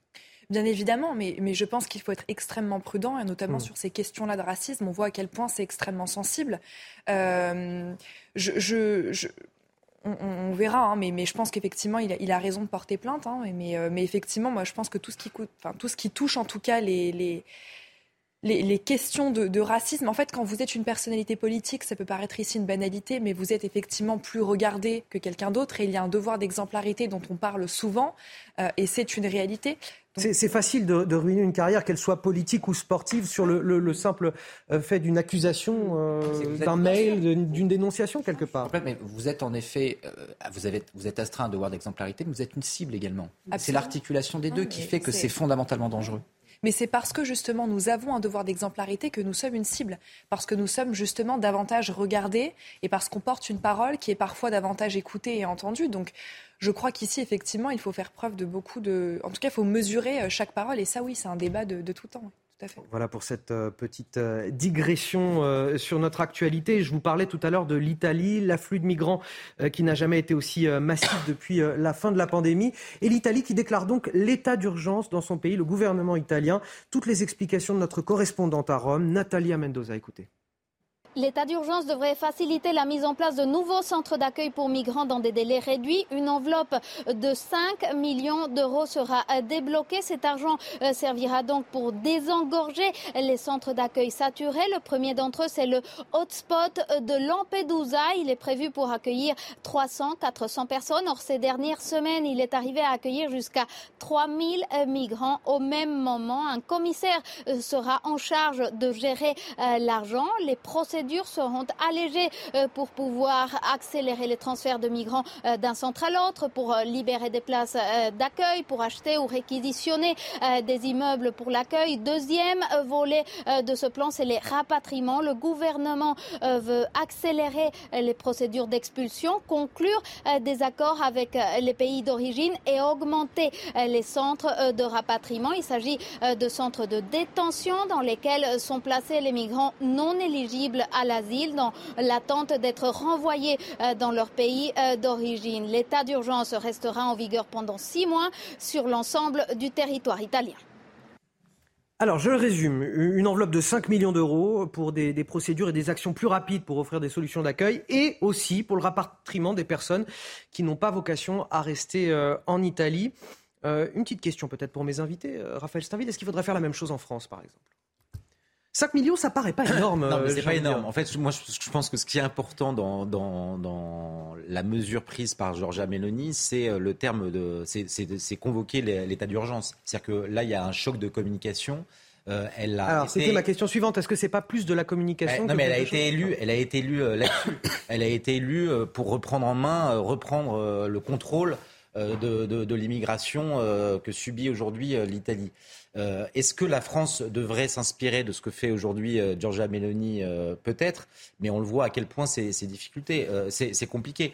que l'Italie peut, peut-elle faire de plus que ce que la France n'arrive pas à faire aujourd'hui, notamment au regard du droit international? Au regard de l'Union européenne. Pardon, fini. Oui, non, non, non, mais il y, a quelque chose qui, qui est intéressant malgré tout, c'est que euh, on voit que dans le projet tel qu'il avait été euh, euh, conçu par Gérald Darmanin, sa, loi asile-immigration, il y avait notamment la, volonté de réduire les, procédures, les recours lorsque les, clandestins sont, soumis à des OQTF.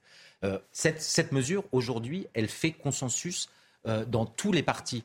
Euh, et c'est là où, je me dis s'il y a bien des choses que qu'Emmanuel Macron peut encore faire, peut encore, où il a encore des, micro-marges de manœuvre, s'il le voulait bien, c'est justement sur ces genres de sujets. Mais ça suppose finalement de dépasser les clivages des partis tels qu'ils existent, où, là, on voit qu'il y a un dissensus entre la base de ces sympathisants et les, partis tels qu'ils ils continuent à faire de la vieille politique, euh, alors que ces sujets, dans l'ensemble de l'opinion française, relève un, large consentement. Alors on va revenir sur, euh, sur euh, le, cas de la France et la loi immigration euh, dans quelques instants. On en parlera avec vous, Gauthier Lebret. Mais déjà, sur cette opération menée par l'Italie, cet état d'urgence qui a été mis en place, c'est de la communication selon vous? C'est de la com, évidemment. Vous savez, il y a quelques années, quand on parlait de grandes réformes économiques au sein de l'Union, on avait inventé quasiment l'expression faire une Cypras. Je ne sais pas si vous vous souvenez, le, le Premier ministre grec qui était arrivé en disant je vais tout changer, etc., etc., puis qui avait finalement courbé les chines sous les, les demandes de l'Union européenne, avait fait à peu près la même politique que tout le monde, alors qu'il venait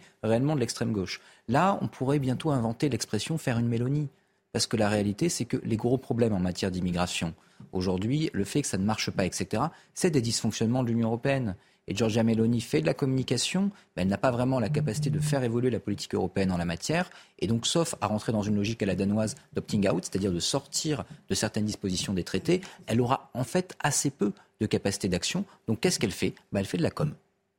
Shannon Seban, un, un, instant. Shannon Seban, comment vous observez euh, justement ce qui est fait en Italie là? Ben, On, l'a vu déjà, Giorgia Meloni, elle a tout de suite pris euh, une position qui a été très, très différente par rapport à ses prédécesseurs, avec justement cette union des droites et c'est comme ça qu'elle a réussi à marquer euh, finalement son territoire. Et je rejoins ici euh, tout à fait euh, ce que vous disiez, Monsieur Morel. Moi, je crois effectivement qu'il s'agit là d'une pure opération de communication, puisqu'on voit bien qu'à l'échelle européenne, pour le moment, elle n'a pas d'autres leviers d'action, si vous voulez. Donc là, c'est histoire de montrer qu'il y a une cohérence dans son souhait justement de mener une politique migratoire justement. Et de répondre certainement aux attentes de ceux qui l'ont élue. Absolument. Et de montrer justement qu'elle a ici une position de fermeté et qu'elle souhaite tenir dans cette position-là de fermeté et décréter l'état d'urgence. Nous, j'imagine qu'on l'a traduit ici l'italien au français, mais le terme d'état d'urgence, c'est une façon justement de montrer, de dramatiser la situation migratoire en Italie et de dire que face à cela, justement, nous décrétons un état d'urgence pour prendre des mesures très fortes pour contrer ce flux migratoire. Donc je crois que c'est encore une fois ici une façon pour Giorgia Meloni euh, de sortir par le haut et de montrer que on dramatise sur un, un, problème qui est véritable quand même. Hein. Mais, mais, mais, ça, mais ça je, je, le rejoins tout à fait. On n'a pas la même ligne euh, que la ligne qui est celle de Giorgia Meloni euh, ici en France. Mais effectivement, pour elle, elle est tout à fait cohérente. Moi, je ne pense pas qu'en France, on doit en venir jusqu'à décréter l'état d'urgence. Vous connaissez ma position et celle qui est celle de notre majorité. Mais encore une fois, euh, là, effectivement, c'est euh, une, une, position qui est très forte et très ferme. Non, mais la question aujourd'hui, c'est comment on fait, en fait? Parce qu'aujourd'hui, il y a des arrivées massives. Chaque année, on va parler de, la France et on n'arrive pas à gérer et on n'arrive plus à accueillir et à accueillir d'une manière digne. Mais le problème qu'on a aussi, c'est tous les traités internationaux, toutes les, les, qu'on a, les lois qu'on a ratifiées et qui font qu'aujourd'hui, on est, on est pieds et mains liés, si je puis dire, puisque est-ce qu'aujourd'hui, rentrer en France, c'est illégal? Non. Est-ce que s'installer en France, c'est illégal? Non. Est-ce que euh, les gens, quand ils viennent en France, ont le droit à, toutes les aides d'une manière inconditionnelle? Oui. Donc, est-ce que les mineurs non accompagnés étrangers aujourd'hui, on peut faire un test osseux pour vérifier si c'est des majeurs ou des mineurs? Ils peuvent dire non. Donc le problème, il est, euh, vous vous rendez compte, on est en train de gérer, de vouloir gérer une situation où en fait, les gens qui viennent ne sont pas des illégaux. Et c'est ça qu'il faut dire. Et tous, euh, s'enchaînent pour leur venir en aide, les accueillir, etc. Alors c'est pas un problème si à un moment on se dit, bon, finalement, on ne peut rien faire. Et c'est ça la réalité. Gauthier Lebret, on en est où de cette loi immigration qui est sans cesse repoussée? Eh ben, elle est encore repoussée. Elle devait euh, arriver au Sénat dans l'hémicycle parce qu'elle sortait de la commission du Sénat au moment où le 49.3 a été utilisé. Et elle a été sacrifiée sur l'autel du 49.3 sur les retraites, parce que le gouvernement n'était absolument pas certain d'avoir une majorité. Au Sénat, ça se négociait. Les sénateurs LR étaient prêts à voter le texte si, euh, alors que Bruno Retailleau avait dit l'inverse au départ, si le gouvernement acceptait de durcir son texte. Ce qu'avait fait Gérald Darmanin euh, en commission au Sénat. Mais là, qu'est-ce qui va se passer? Puisque à l'Assemblée, par contre, euh, on connaît l'état des républicains euh, à l'Assemblée, donc ils sont 62, il y a 62 nuances de républicains. Donc, qu'est-ce qui s'est passé à l'Assemblée? Eh bien, il a été repoussé, donc de facto également au Sénat. Et qu'est-ce qui va se passer ensuite? Ils vont le saucissonner. C'est-à-dire que l'idée, ce que je vous disais tout à l'heure, c'est de prendre les mesures de gauche pour les voter avec la gauche. Donc, par exemple, la régularisation des travailleurs sans papier dans les métiers en tension. Et de prendre les mesures de droite, comme le disait Raphaël, euh, la réduction du nombre de recours possibles quand on est sous obligation de quitter le territoire pour essayer de voter ça avec la droite. Gérard Larcher a dit qu'il était président du Sénat, qu'il était opposé à ce saucissonnage de ce texte. Après, euh, il ne peut pas empêcher qu'il arrive au Sénat et qu'il soit débattu. Par contre, il peut impulser, donner l'idée aux sénateurs LR de le voter ou de ne pas le voter. Parce que c'est quand même prendre, excusez-moi, mais à la fois le centre-gauche et euh, LR pour des buses. Hein. Parce que vous prenez le même texte, vous le saucissonnez, puis vous dites, eh ben, vous allez prendre ça, puis regardez pas, ensuite il y aura quelque chose, mais on vous dit pas c'est quoi. Il faut quand même pas se moquer du monde. Et donc là, en effet, il y a un risque que euh, eh bien, ces majorités ne soient pas si faciles à trouver, et que qui plus est, eh bien, entre LR par exemple et la gauche de la majorité actuelle, il y ait des vraies tensions. Donc même ça, c'est pas gagné. est-ce qu'il y aura une loi immigration? Est-ce que c'est possible encore? Est-ce qu'on peut encore décider de quelque chose dans ce pays?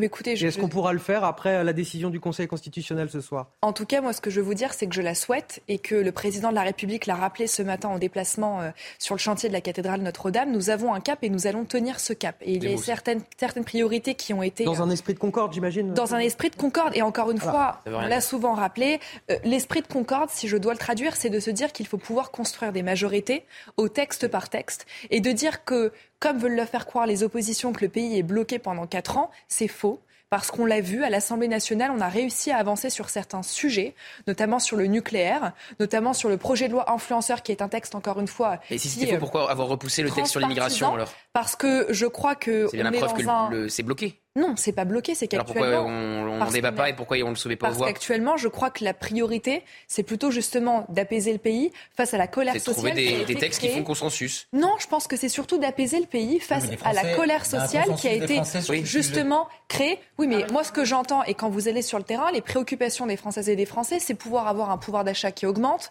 de pouvoir avoir euh, justement euh, euh, des, des, des déserts médicaux, qu'on puisse justement éradiquer certains déserts médicaux. Et quand vous leur parlez du projet de loi immigration, je crois qu'on a encore cette marge de manœuvre qui est celle de pouvoir repousser effectivement et d'amender et d'ajuster le calendrier au fur et à mesure. Dans ce cas-là, faire une loi, sur, une loi sur la fin de vie euh, avant l'été, alors que vous dites que ça apparaît pas dans on a eu, des Français? Et vous le rappelez à très juste titre, nous avons eu cette discussion il n'y a pas plus tard qu'il y a quelques jours. Effectivement, ici, c'est une priorité pour les Françaises et les Français. Ah bon? Vous l'avez oui, où, cette mais c'est bah, sur le terrain sur le ah, terrain, quand vous discutez. sur non, les marchés Non, absolument pas, et non pas sur les marchés, Monsieur Steinville. C'est une priorité, mais, mais encore une fois, je, euh, peux comprendre ici que ce n'est pas votre priorité, mais ne faites pas croire ici que ce ne soit pas celle.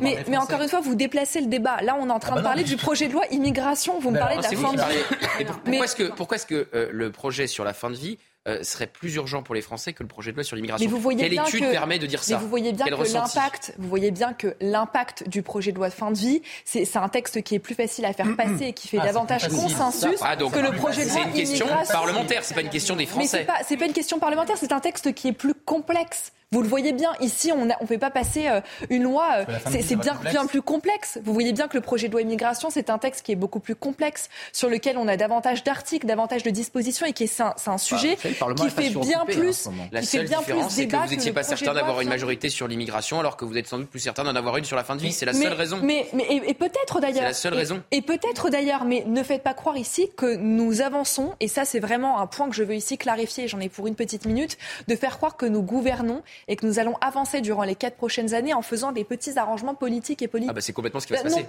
Eh ben non. Ah bah si. Eh ben je peux vous le dire. Bah qu'il y a pourquoi des saucissonner sujets- alors euh, Mais non, mais le texte de loi sur l'immigration C'est bien Mais- ça, c'est pour aller négocier avec la gauche telle le mesure et pour aller négocier le avec la droite telle on mesure. veut prendre le temps de discuter et d'avancer.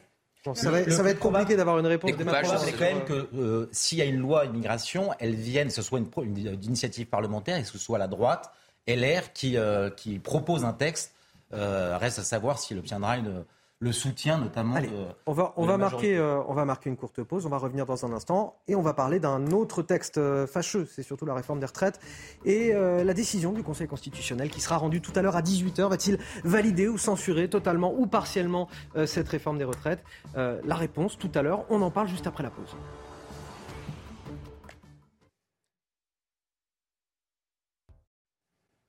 Il n'est pas encore trop tard pour joindre le plateau de, de Midi News et ses discussions animées. Avant de reprendre avec tous mes invités autour de la table, tout de suite, le rappel de l'actualité. Et c'est avec vous, Audrey Berthaud. Emmanuel et Brigitte Macron étaient à Notre-Dame de Paris ce matin. Ils ont visité le chantier de la cathédrale à la veille du quatrième anniversaire de l'incendie. Tenir le cap, c'est ma devise, a insisté Emmanuel Macron, qui s'était donné cinq ans pour reconstruire l'édifice. La réouverture officielle au culte et à la visite est prévue fin 2024. Les secouristes italiens ont annoncé avoir récupéré les corps des trois disparus près de. Hier après-midi, une avalanche a eu lieu à la pointe de la Golette, à la frontière franco-italienne. Trois personnes âgées de 37, 39 et 44 ans avaient disparu. Seul le guide qui les a accompagnés a survécu. Dimanche, six personnes étaient déjà décédées en Haute-Savoie dans une avalanche. Kylian Mbappé fait partie des 100 personnes les plus influentes de 2023 selon le Time. Classé dans la catégorie innovateur, le footballeur de 24 ans s'est vu récompensé de son implication en équipe nationale, notamment lors de la dernière Coupe du Monde. Kylian Mbappé qui est d'ailleurs le seul Français du classement. Quatre semaines suspendues, quatre semaines de tension et enfin une réponse aujourd'hui, celle du Conseil constitutionnel. Va-t-il valider ou censurer totalement ou partiellement cette réforme des retraites? Encore quelques heures avant le verdict des sages, ce sera tout à l'heure à 18h. Dernière étape avant la promulgation, l'entrée en vigueur du texte que le président espère d'ici la fin de l'année. J'aimerais qu'on s'intéresse euh, tout d'abord au, fonctionnement de ce Conseil constitutionnel. Peut-on soupçonner quelque part de partialité le Conseil constitutionnel de par la nomination de ses membres? On, on le rappelle, neuf membres nommés par le président de la République, le président du Sénat et le président de l'Assemblée nationale. On va tout d'abord essayer de comprendre comment fonctionne cette institution, puis vous allez me donner euh, votre avis euh, sur ce plateau, et notamment Benjamin Morel, qui est spécialiste de la question. J'aime Qui- quand vous me parlez Qui a hâte ça. de parler, qui a hâte de parler, je le sais bien. Tout d'abord, les explications de Corentin Brio, et on en discute sur ce plateau. Ils sont neuf. Trois femmes et six hommes font partie des sages du Conseil constitutionnel. Une institution actuellement présidée par Laurent Fabius, ancien Premier ministre de François Mitterrand et ancien ministre des Affaires étrangères sous François Hollande. Laurent Fabius a été nommé président du Conseil constitutionnel en février 2016 par François Hollande justement. Mais comment accède-t-on au Conseil constitutionnel? Plusieurs possibilités. On peut être nommé par le président de la République. C'est le cas de Jacques Mézard et Jacqueline Gouraud, tous deux anciens ministres sous Édouard Philippe. Ils ont été nommés respectivement en février 2019 et mars 2022 par Emmanuel Macron. Une nomination qui peut également se faire par les présidents de l'Assemblée nationale et du Sénat, comme Alain Juppé, ancien Premier ministre de Jacques Chirac et ancien maire de Bordeaux. Il a été nommé en février 2019 par le président de l'Assemblée nationale de l'époque, Richard Ferrand. Un cas de figure qui est identique pour les cinq autres sages du Conseil constitutionnel. Le Conseil se renouvelle par tiers, tous les trois ans, pour un mandat d'une durée de neuf ans, non renouvelable. Les anciens présidents de la République font partie à vie du Conseil constitutionnel, mais Nicolas Sarkozy et François Hollande ont fait le choix de ne pas y siéger. Alors Benjamin Morel, tous ces membres du Conseil constitutionnel ne sont pas d'éminents spécialistes du droit public comme vous.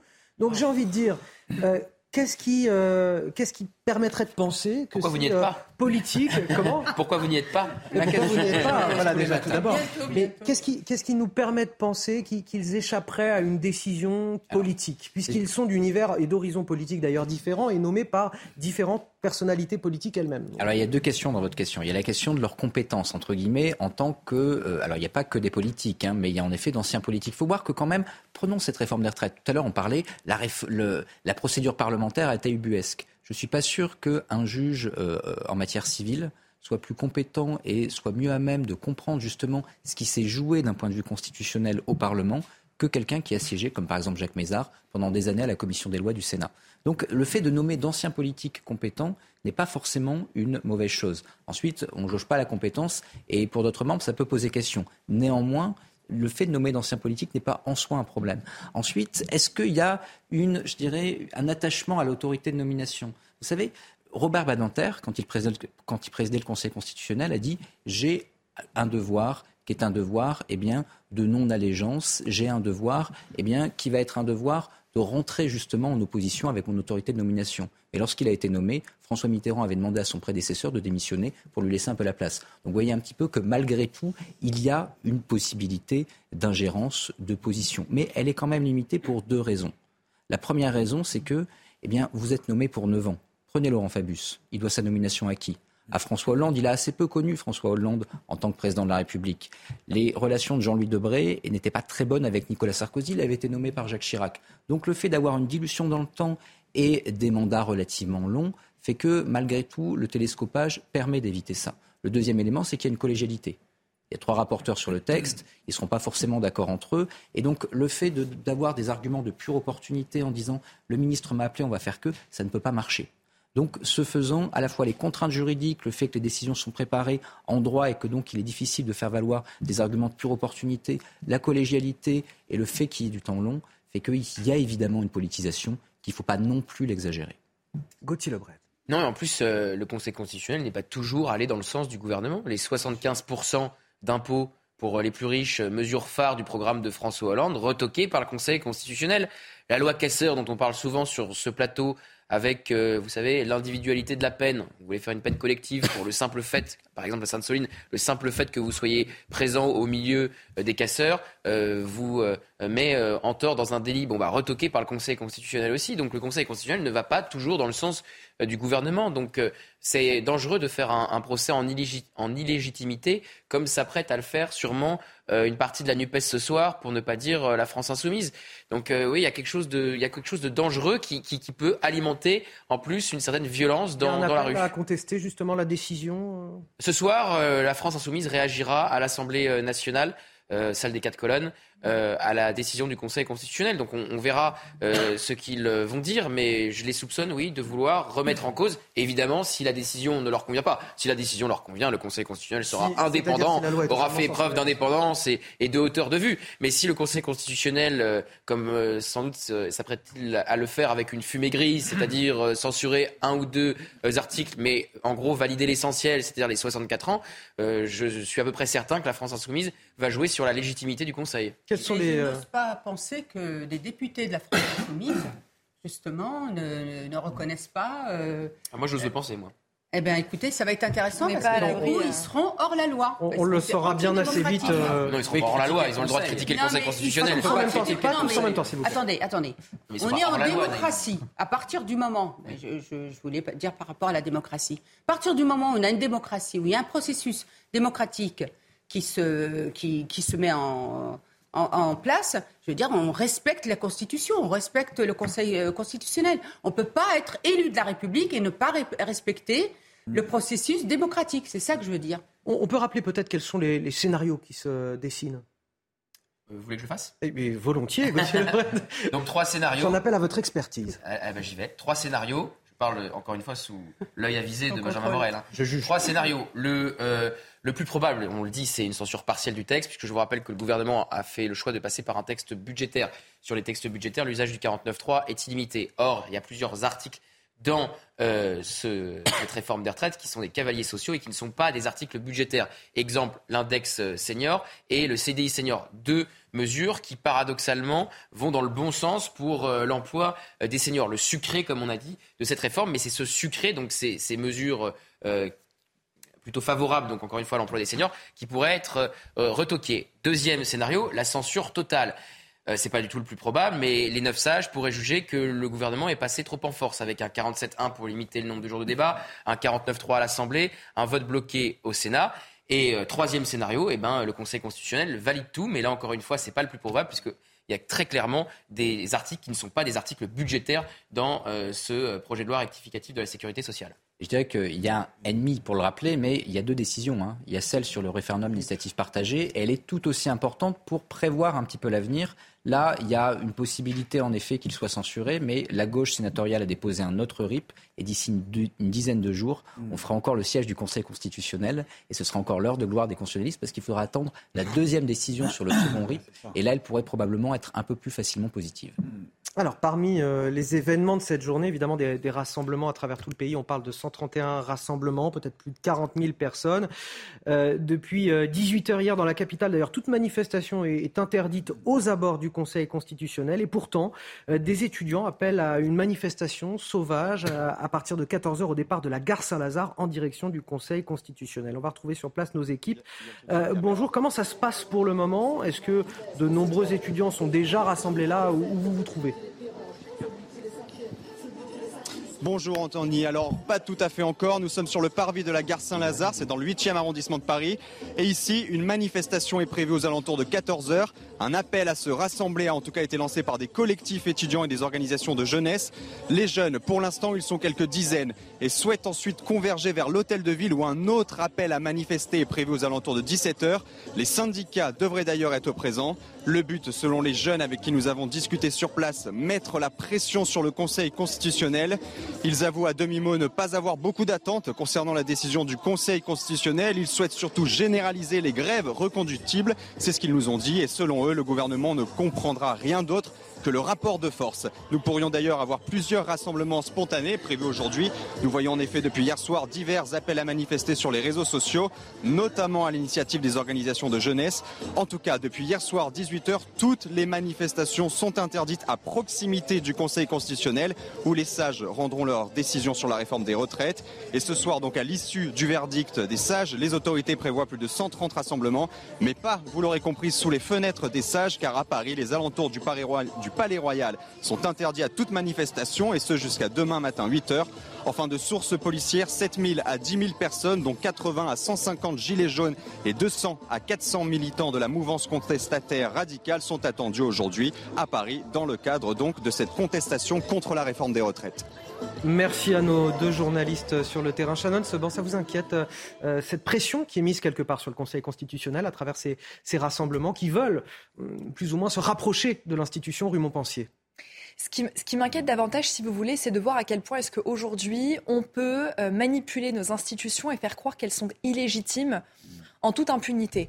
Euh, moi, ce que je veux dire, c'est que quand on vient ici à contester la légitimité qui est celle de la Constitution, on l'a vu notamment avec l'usage du 49.3 entre autres, et qu'aujourd'hui on en vient ici à vouloir délégitimer le Conseil constitutionnel avec des théories complotistes, c'est que véritablement on est à court d'arguments. Enfin, Très sincèrement, ici, quand on regarde la composition qui est celle du Conseil constitutionnel, c'est neuf sages, neuf sages qui, comme vous l'avez rappelé, ont été nommés par le président de la République, par l'Assemblée nationale et le Sénat. Ils ont été nommés en toute indépendance et venir ici de façon systématique à vouloir, dès lors que ça ne nous plaît pas, euh, euh, délégitimer nos institutions, je trouve que c'est un petit peu cavalier.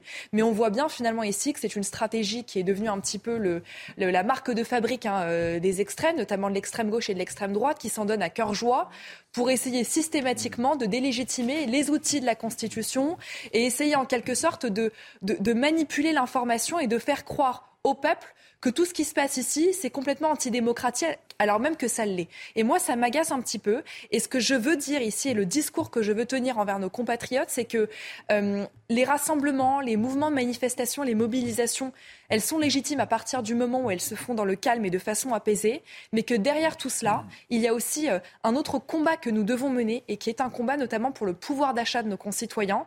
Et je veux ici rappeler, et ça passe encore à la trappe, mais que le 1er mai, le SMIC sera revalorisé de 2% et que, in fine, sur l'année, on aura eu une augmentation de 6%. Mais, tout est lié sur le plan social et justement, je pense qu'on va en parler avec Eric de Ridmaten parce que dans les cortèges, justement, on, on a vu que certains manifestants parmi les plus violents s'en prenaient aux forces de l'ordre, mais pas seulement, ils s'en prennent aussi au symbole de richesse. Ça veut dire qu'il n'y a pas que la réforme des retraites, mais il y a aussi la question, quelque part, euh, du pouvoir d'achat, d'une société capitaliste, puisque les symboles de richesse, euh, c'est ce qu'ils ce incarnent. Euh, voitures de luxe, magasins LVMH, qu'est-ce que ça nous dit de cette contestation sociale Avant de vous faire parler, Eric de Riedmaten, qui nous a rejoint sur ce plateau, parce que je ne vous ai pas présenté tout à l'heure d'ailleurs, j'en profite, notre spécialiste des questions économiques. tout d'abord, les images de ces attaques contre les symboles de richesse commentées par Adrien Spiteri, on en parle juste après. Fumigène à la main, des manifestants envahissent le siège d'LVMH sur l'avenue Montaigne. À l'intérieur, des slogans anticapitalistes sont chantés. Symbole du luxe, le lieu n'a pas été choisi par hasard. C'est euh, le siège de Bernard Arnault, qui est le milliardaire le plus riche des milliardaires français et du monde. Et eh ben, si on a besoin, si les caisses de la sécurité sociale sont vides, il faut venir les chercher ici, entre autres. À Rennes, les voitures de luxe ont été la cible des manifestants comme cette voiture électrique, taguée puis brûlée par les manifestants sous les yeux de la propriétaire. Euh, c'est un outil de travail. J'habite à l'étranger où on travaille jusqu'à 67 ans et personne ne râle. Euh, et là, bah, voilà, pour s'amuser, ils brûlent des voitures. Moi, j'ai 200 km à faire pour rentrer chez moi. Une haine anti-riche dénoncée par ce député. On est dans un pays qui euh, déteste, pour certains, euh, la réussite des autres. Euh, on n'a pas la culture euh, de la réussite. On ne peut pas continuer à avoir un pays qui est nivelé par le bas et qui ne vit que de subventions. Ça, ça n'existe pas. À Lyon, plusieurs hôtels particuliers boulevard des Belges ont été dégradés.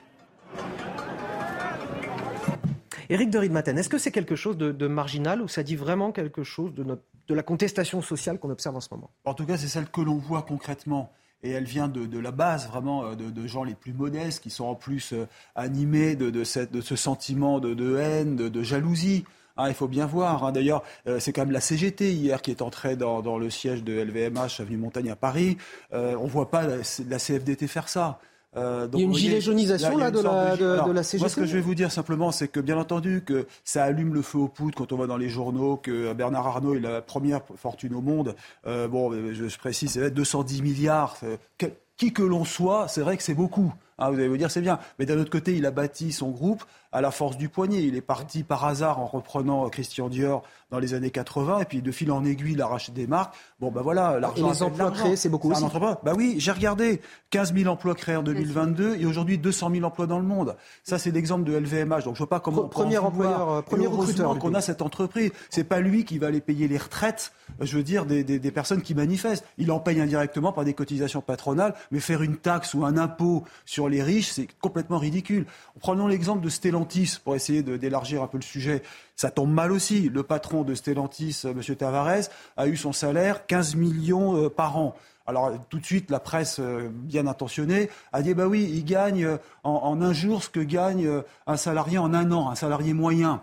Bon, c'est scandaleux de la même manière. D'abord, Stellantis est devenu un géant international, plein de marques. Il y a Jeep, Chrysler, etc. Il y a 15 marques. Et comme le disait François, comme disait Roux Bézieux, le patron du Medef, c'est le Mbappé de l'industrie française. Il l'a dit, ça a retenu mon attention, et il a bien fait de le dire. Combien de personnes vivent grâce à Stellantis, le groupe Stellantis, je vais même dire dans le monde? Alors après, on peut toujours dire oui, mais la richesse est mal partagée. Bon, d'abord, euh, il y a la bourse. Hein, c'est les gens qui ont des actions en bourse, ils touchent des dividendes. Par exemple, LVMH, chaque salarié, et ils sont, très nombreux à avoir des actions LVMH, les salariés, ils vont avoir 12 euros par action. Il y a des primes, je regardais, 7800 euros de primes quand vous êtes salarié chez, chez LVMH, 5000 ou 6000 euros chez Stellantis Ensuite, si vous me dites oui, mais c'est scandaleux de gagner autant euh, d'argent quand on est patron. Ben, moi, je regarde un peu dans le monde. Ford, il a 22 millions, le patron de Ford. Je rappelle, Stellantis, Tavares, 15 millions. General Motors, c'est une femme, c'est la seule femme au monde, PDG. Marie Barra, 21 millions. On ne parle pas des primes, etc. en plus. Mais comme, ne commençons pas à nous lancer dans une espèce de comparatif de richesse. Même si on gagne bien sa vie en France, qu'on a des hauts salaires, ça sera toujours énorme de nous comparer aux, plus grands patrons du monde qui font tourner la boutique, comme on dit. Là, c'est vraiment le mauvais exemple d'aller les regarder. Et heureusement que la France dispose de ces entreprises, de ces fleurons, parce que vous savez qu'aujourd'hui, euh, la, la, bourse de Paris, là encore, troisième étincelle qui allume le feu aux poudres, la bourse de Paris a atteint ses records jamais atteints. Euh, 7500 points. Elle a gagné 15% depuis le début de l'année. Pourquoi? Parce qu'elle dispose de cet extraordinaire euh, fonds d'entreprise de luxe. Mm. Hein, il y a Kering, Kering c'est Gucci, euh, il y a L'Oréal, il y a LVMH. Il y a plein d'entreprises. Bon, Qu'y a-t-il de scandaleux à ce que la Soyons France fiers de nos fleurons, c'est voilà. ce que vous oui, me dites. Oui, mais... Juste un mot de Shannon Sebank, j'ai vu beaucoup réagir euh, pendant votre papier. Euh. Non, mais très sincèrement, parce que je pense que c'est un sujet qui me qui, qui, me touche personnellement parce que je trouve qu'aujourd'hui, malheureusement, autour de cette réforme-là des retraites, on est passé à un combat entre les riches et oui, les pauvres. Mais c'est pas les riches versus les pauvres. Au contraire, enfin, très sincèrement, moi, quand je vois des patrons tels que Bernard Arnault qui ont atteint effectivement des niveaux de richesse qui sont effectivement colossaux, eh bien, moi, je pense qu'on devrait s'en inspirer et que ça devrait nous donner envie oui, mais... tous les matins de nous lever, d'aller travailler, d'aller défendre notre Mais est-ce que c'est encore possible Et justement, oui, non, ça, le mais problème. c'est possible. possible. Mais attendez, moi, je vous le dis, je trouve qu'aujourd'hui, on a de nombreux exemples de réussite à la française mmh. qui sont justement prises en exemple dans le monde entier et de gens qui ne sont partis de rien, qui n'ont même pas fait d'études, qui n'ont même pas le baccalauréat, mais qui justement se sont levés chaque matin et se sont battus. Et je, se sont battus. Et je trouve qu'aujourd'hui, c'est dommage, excusez-moi, qu'on ait une instrumentalisation. Si je peux juste terminer, on a aujourd'hui une instrumentalisation de la part de l'extrême gauche qui cherche justement à niveler vers le bas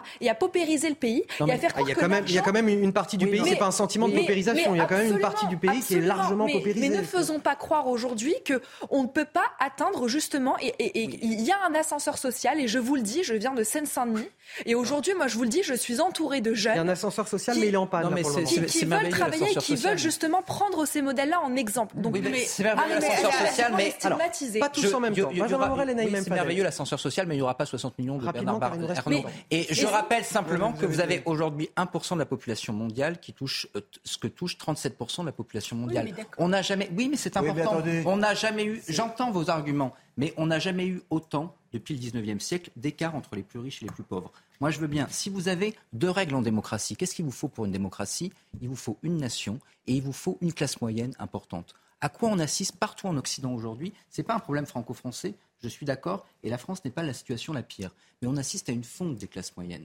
Ce qui est certain, c'est que si vous voulez sortir de cette logique qui, en effet, de lutte des classes, il va falloir reconstruire une classe moyenne. Et c'est pas en disant tout le monde doit devenir Bernard, Bernard Arnault que vous arriverez à rétablir ça.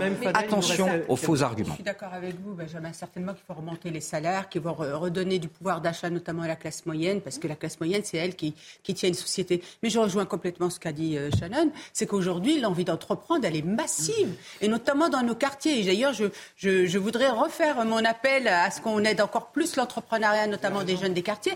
L'envie d'être d'être de, riche, de devenir riche. C'est-à-dire que c'est ça. Aujourd'hui, on, on, a, on a monté. Assister et non pas assister. Non, mais je vous assure que quand vous rencontrez tous les jeunes des quartiers, notamment certains même qui n'ont pas fait d'études, etc., l'envie d'entreprendre, elle est formidable. Ils ont des idées Exactement. géniales. Et aujourd'hui, c'est ça qu'ils ont envie. Eux, leur modèle, c'est effectivement euh, Monsieur Bernard euh, Arnault. Vous voyez Mais, mais c'est ça qu'il faut voir. Donc, il ne faut pas être non plus déconnecté de cette réalité. Et je vois bien que LFI est complètement dé déconnectée. Et c'est pour ça que ça m'embête quand elle parle au quartier populaire, parce qu'elle leur parle dans un, un, une démarche misérabiliste. Je tirerai 10 secondes chrono pour euh, Je suis d'accord avec Shannon Sebon, ça n'a rien à voir avec la lutte des classes, cette réforme des retraites. 90% des actifs sont contre, riches ou pauvres. Oui. Non, mais Éric Dory de Matin aura le mérite de nous faire parler sur ce plateau voilà, aujourd'hui. Moi, j'ai plus d'admiration pour Bernard Arnault, pour bah, oui. Mbappé. Enfin, franchement, je suis désolé. Vous savez quoi? Je vous propose de poursuivre de... ce débat ensemble autour d'un café juste après l'émission parce qu'on va quand même non, devoir rendre l'antenne. Vous, avez, vous avez cuisiné, non. J'ai pas cuisiné, j'ai pas eu le temps. Comment ça? une émission. pour ça? Il y a Clélie Mathias qui nous attend. Donc, s'il vous plaît, pour Clélie Mathias, la parole aux Français dans quelques instants, avec toujours cette question, la question du jour. Euh, le Conseil constitutionnel va-t-il valider ou censurer totalement ou partiellement cette réforme des retraites Réponse tout à l'heure à 18h. Très bonne journée à tous sur CNews.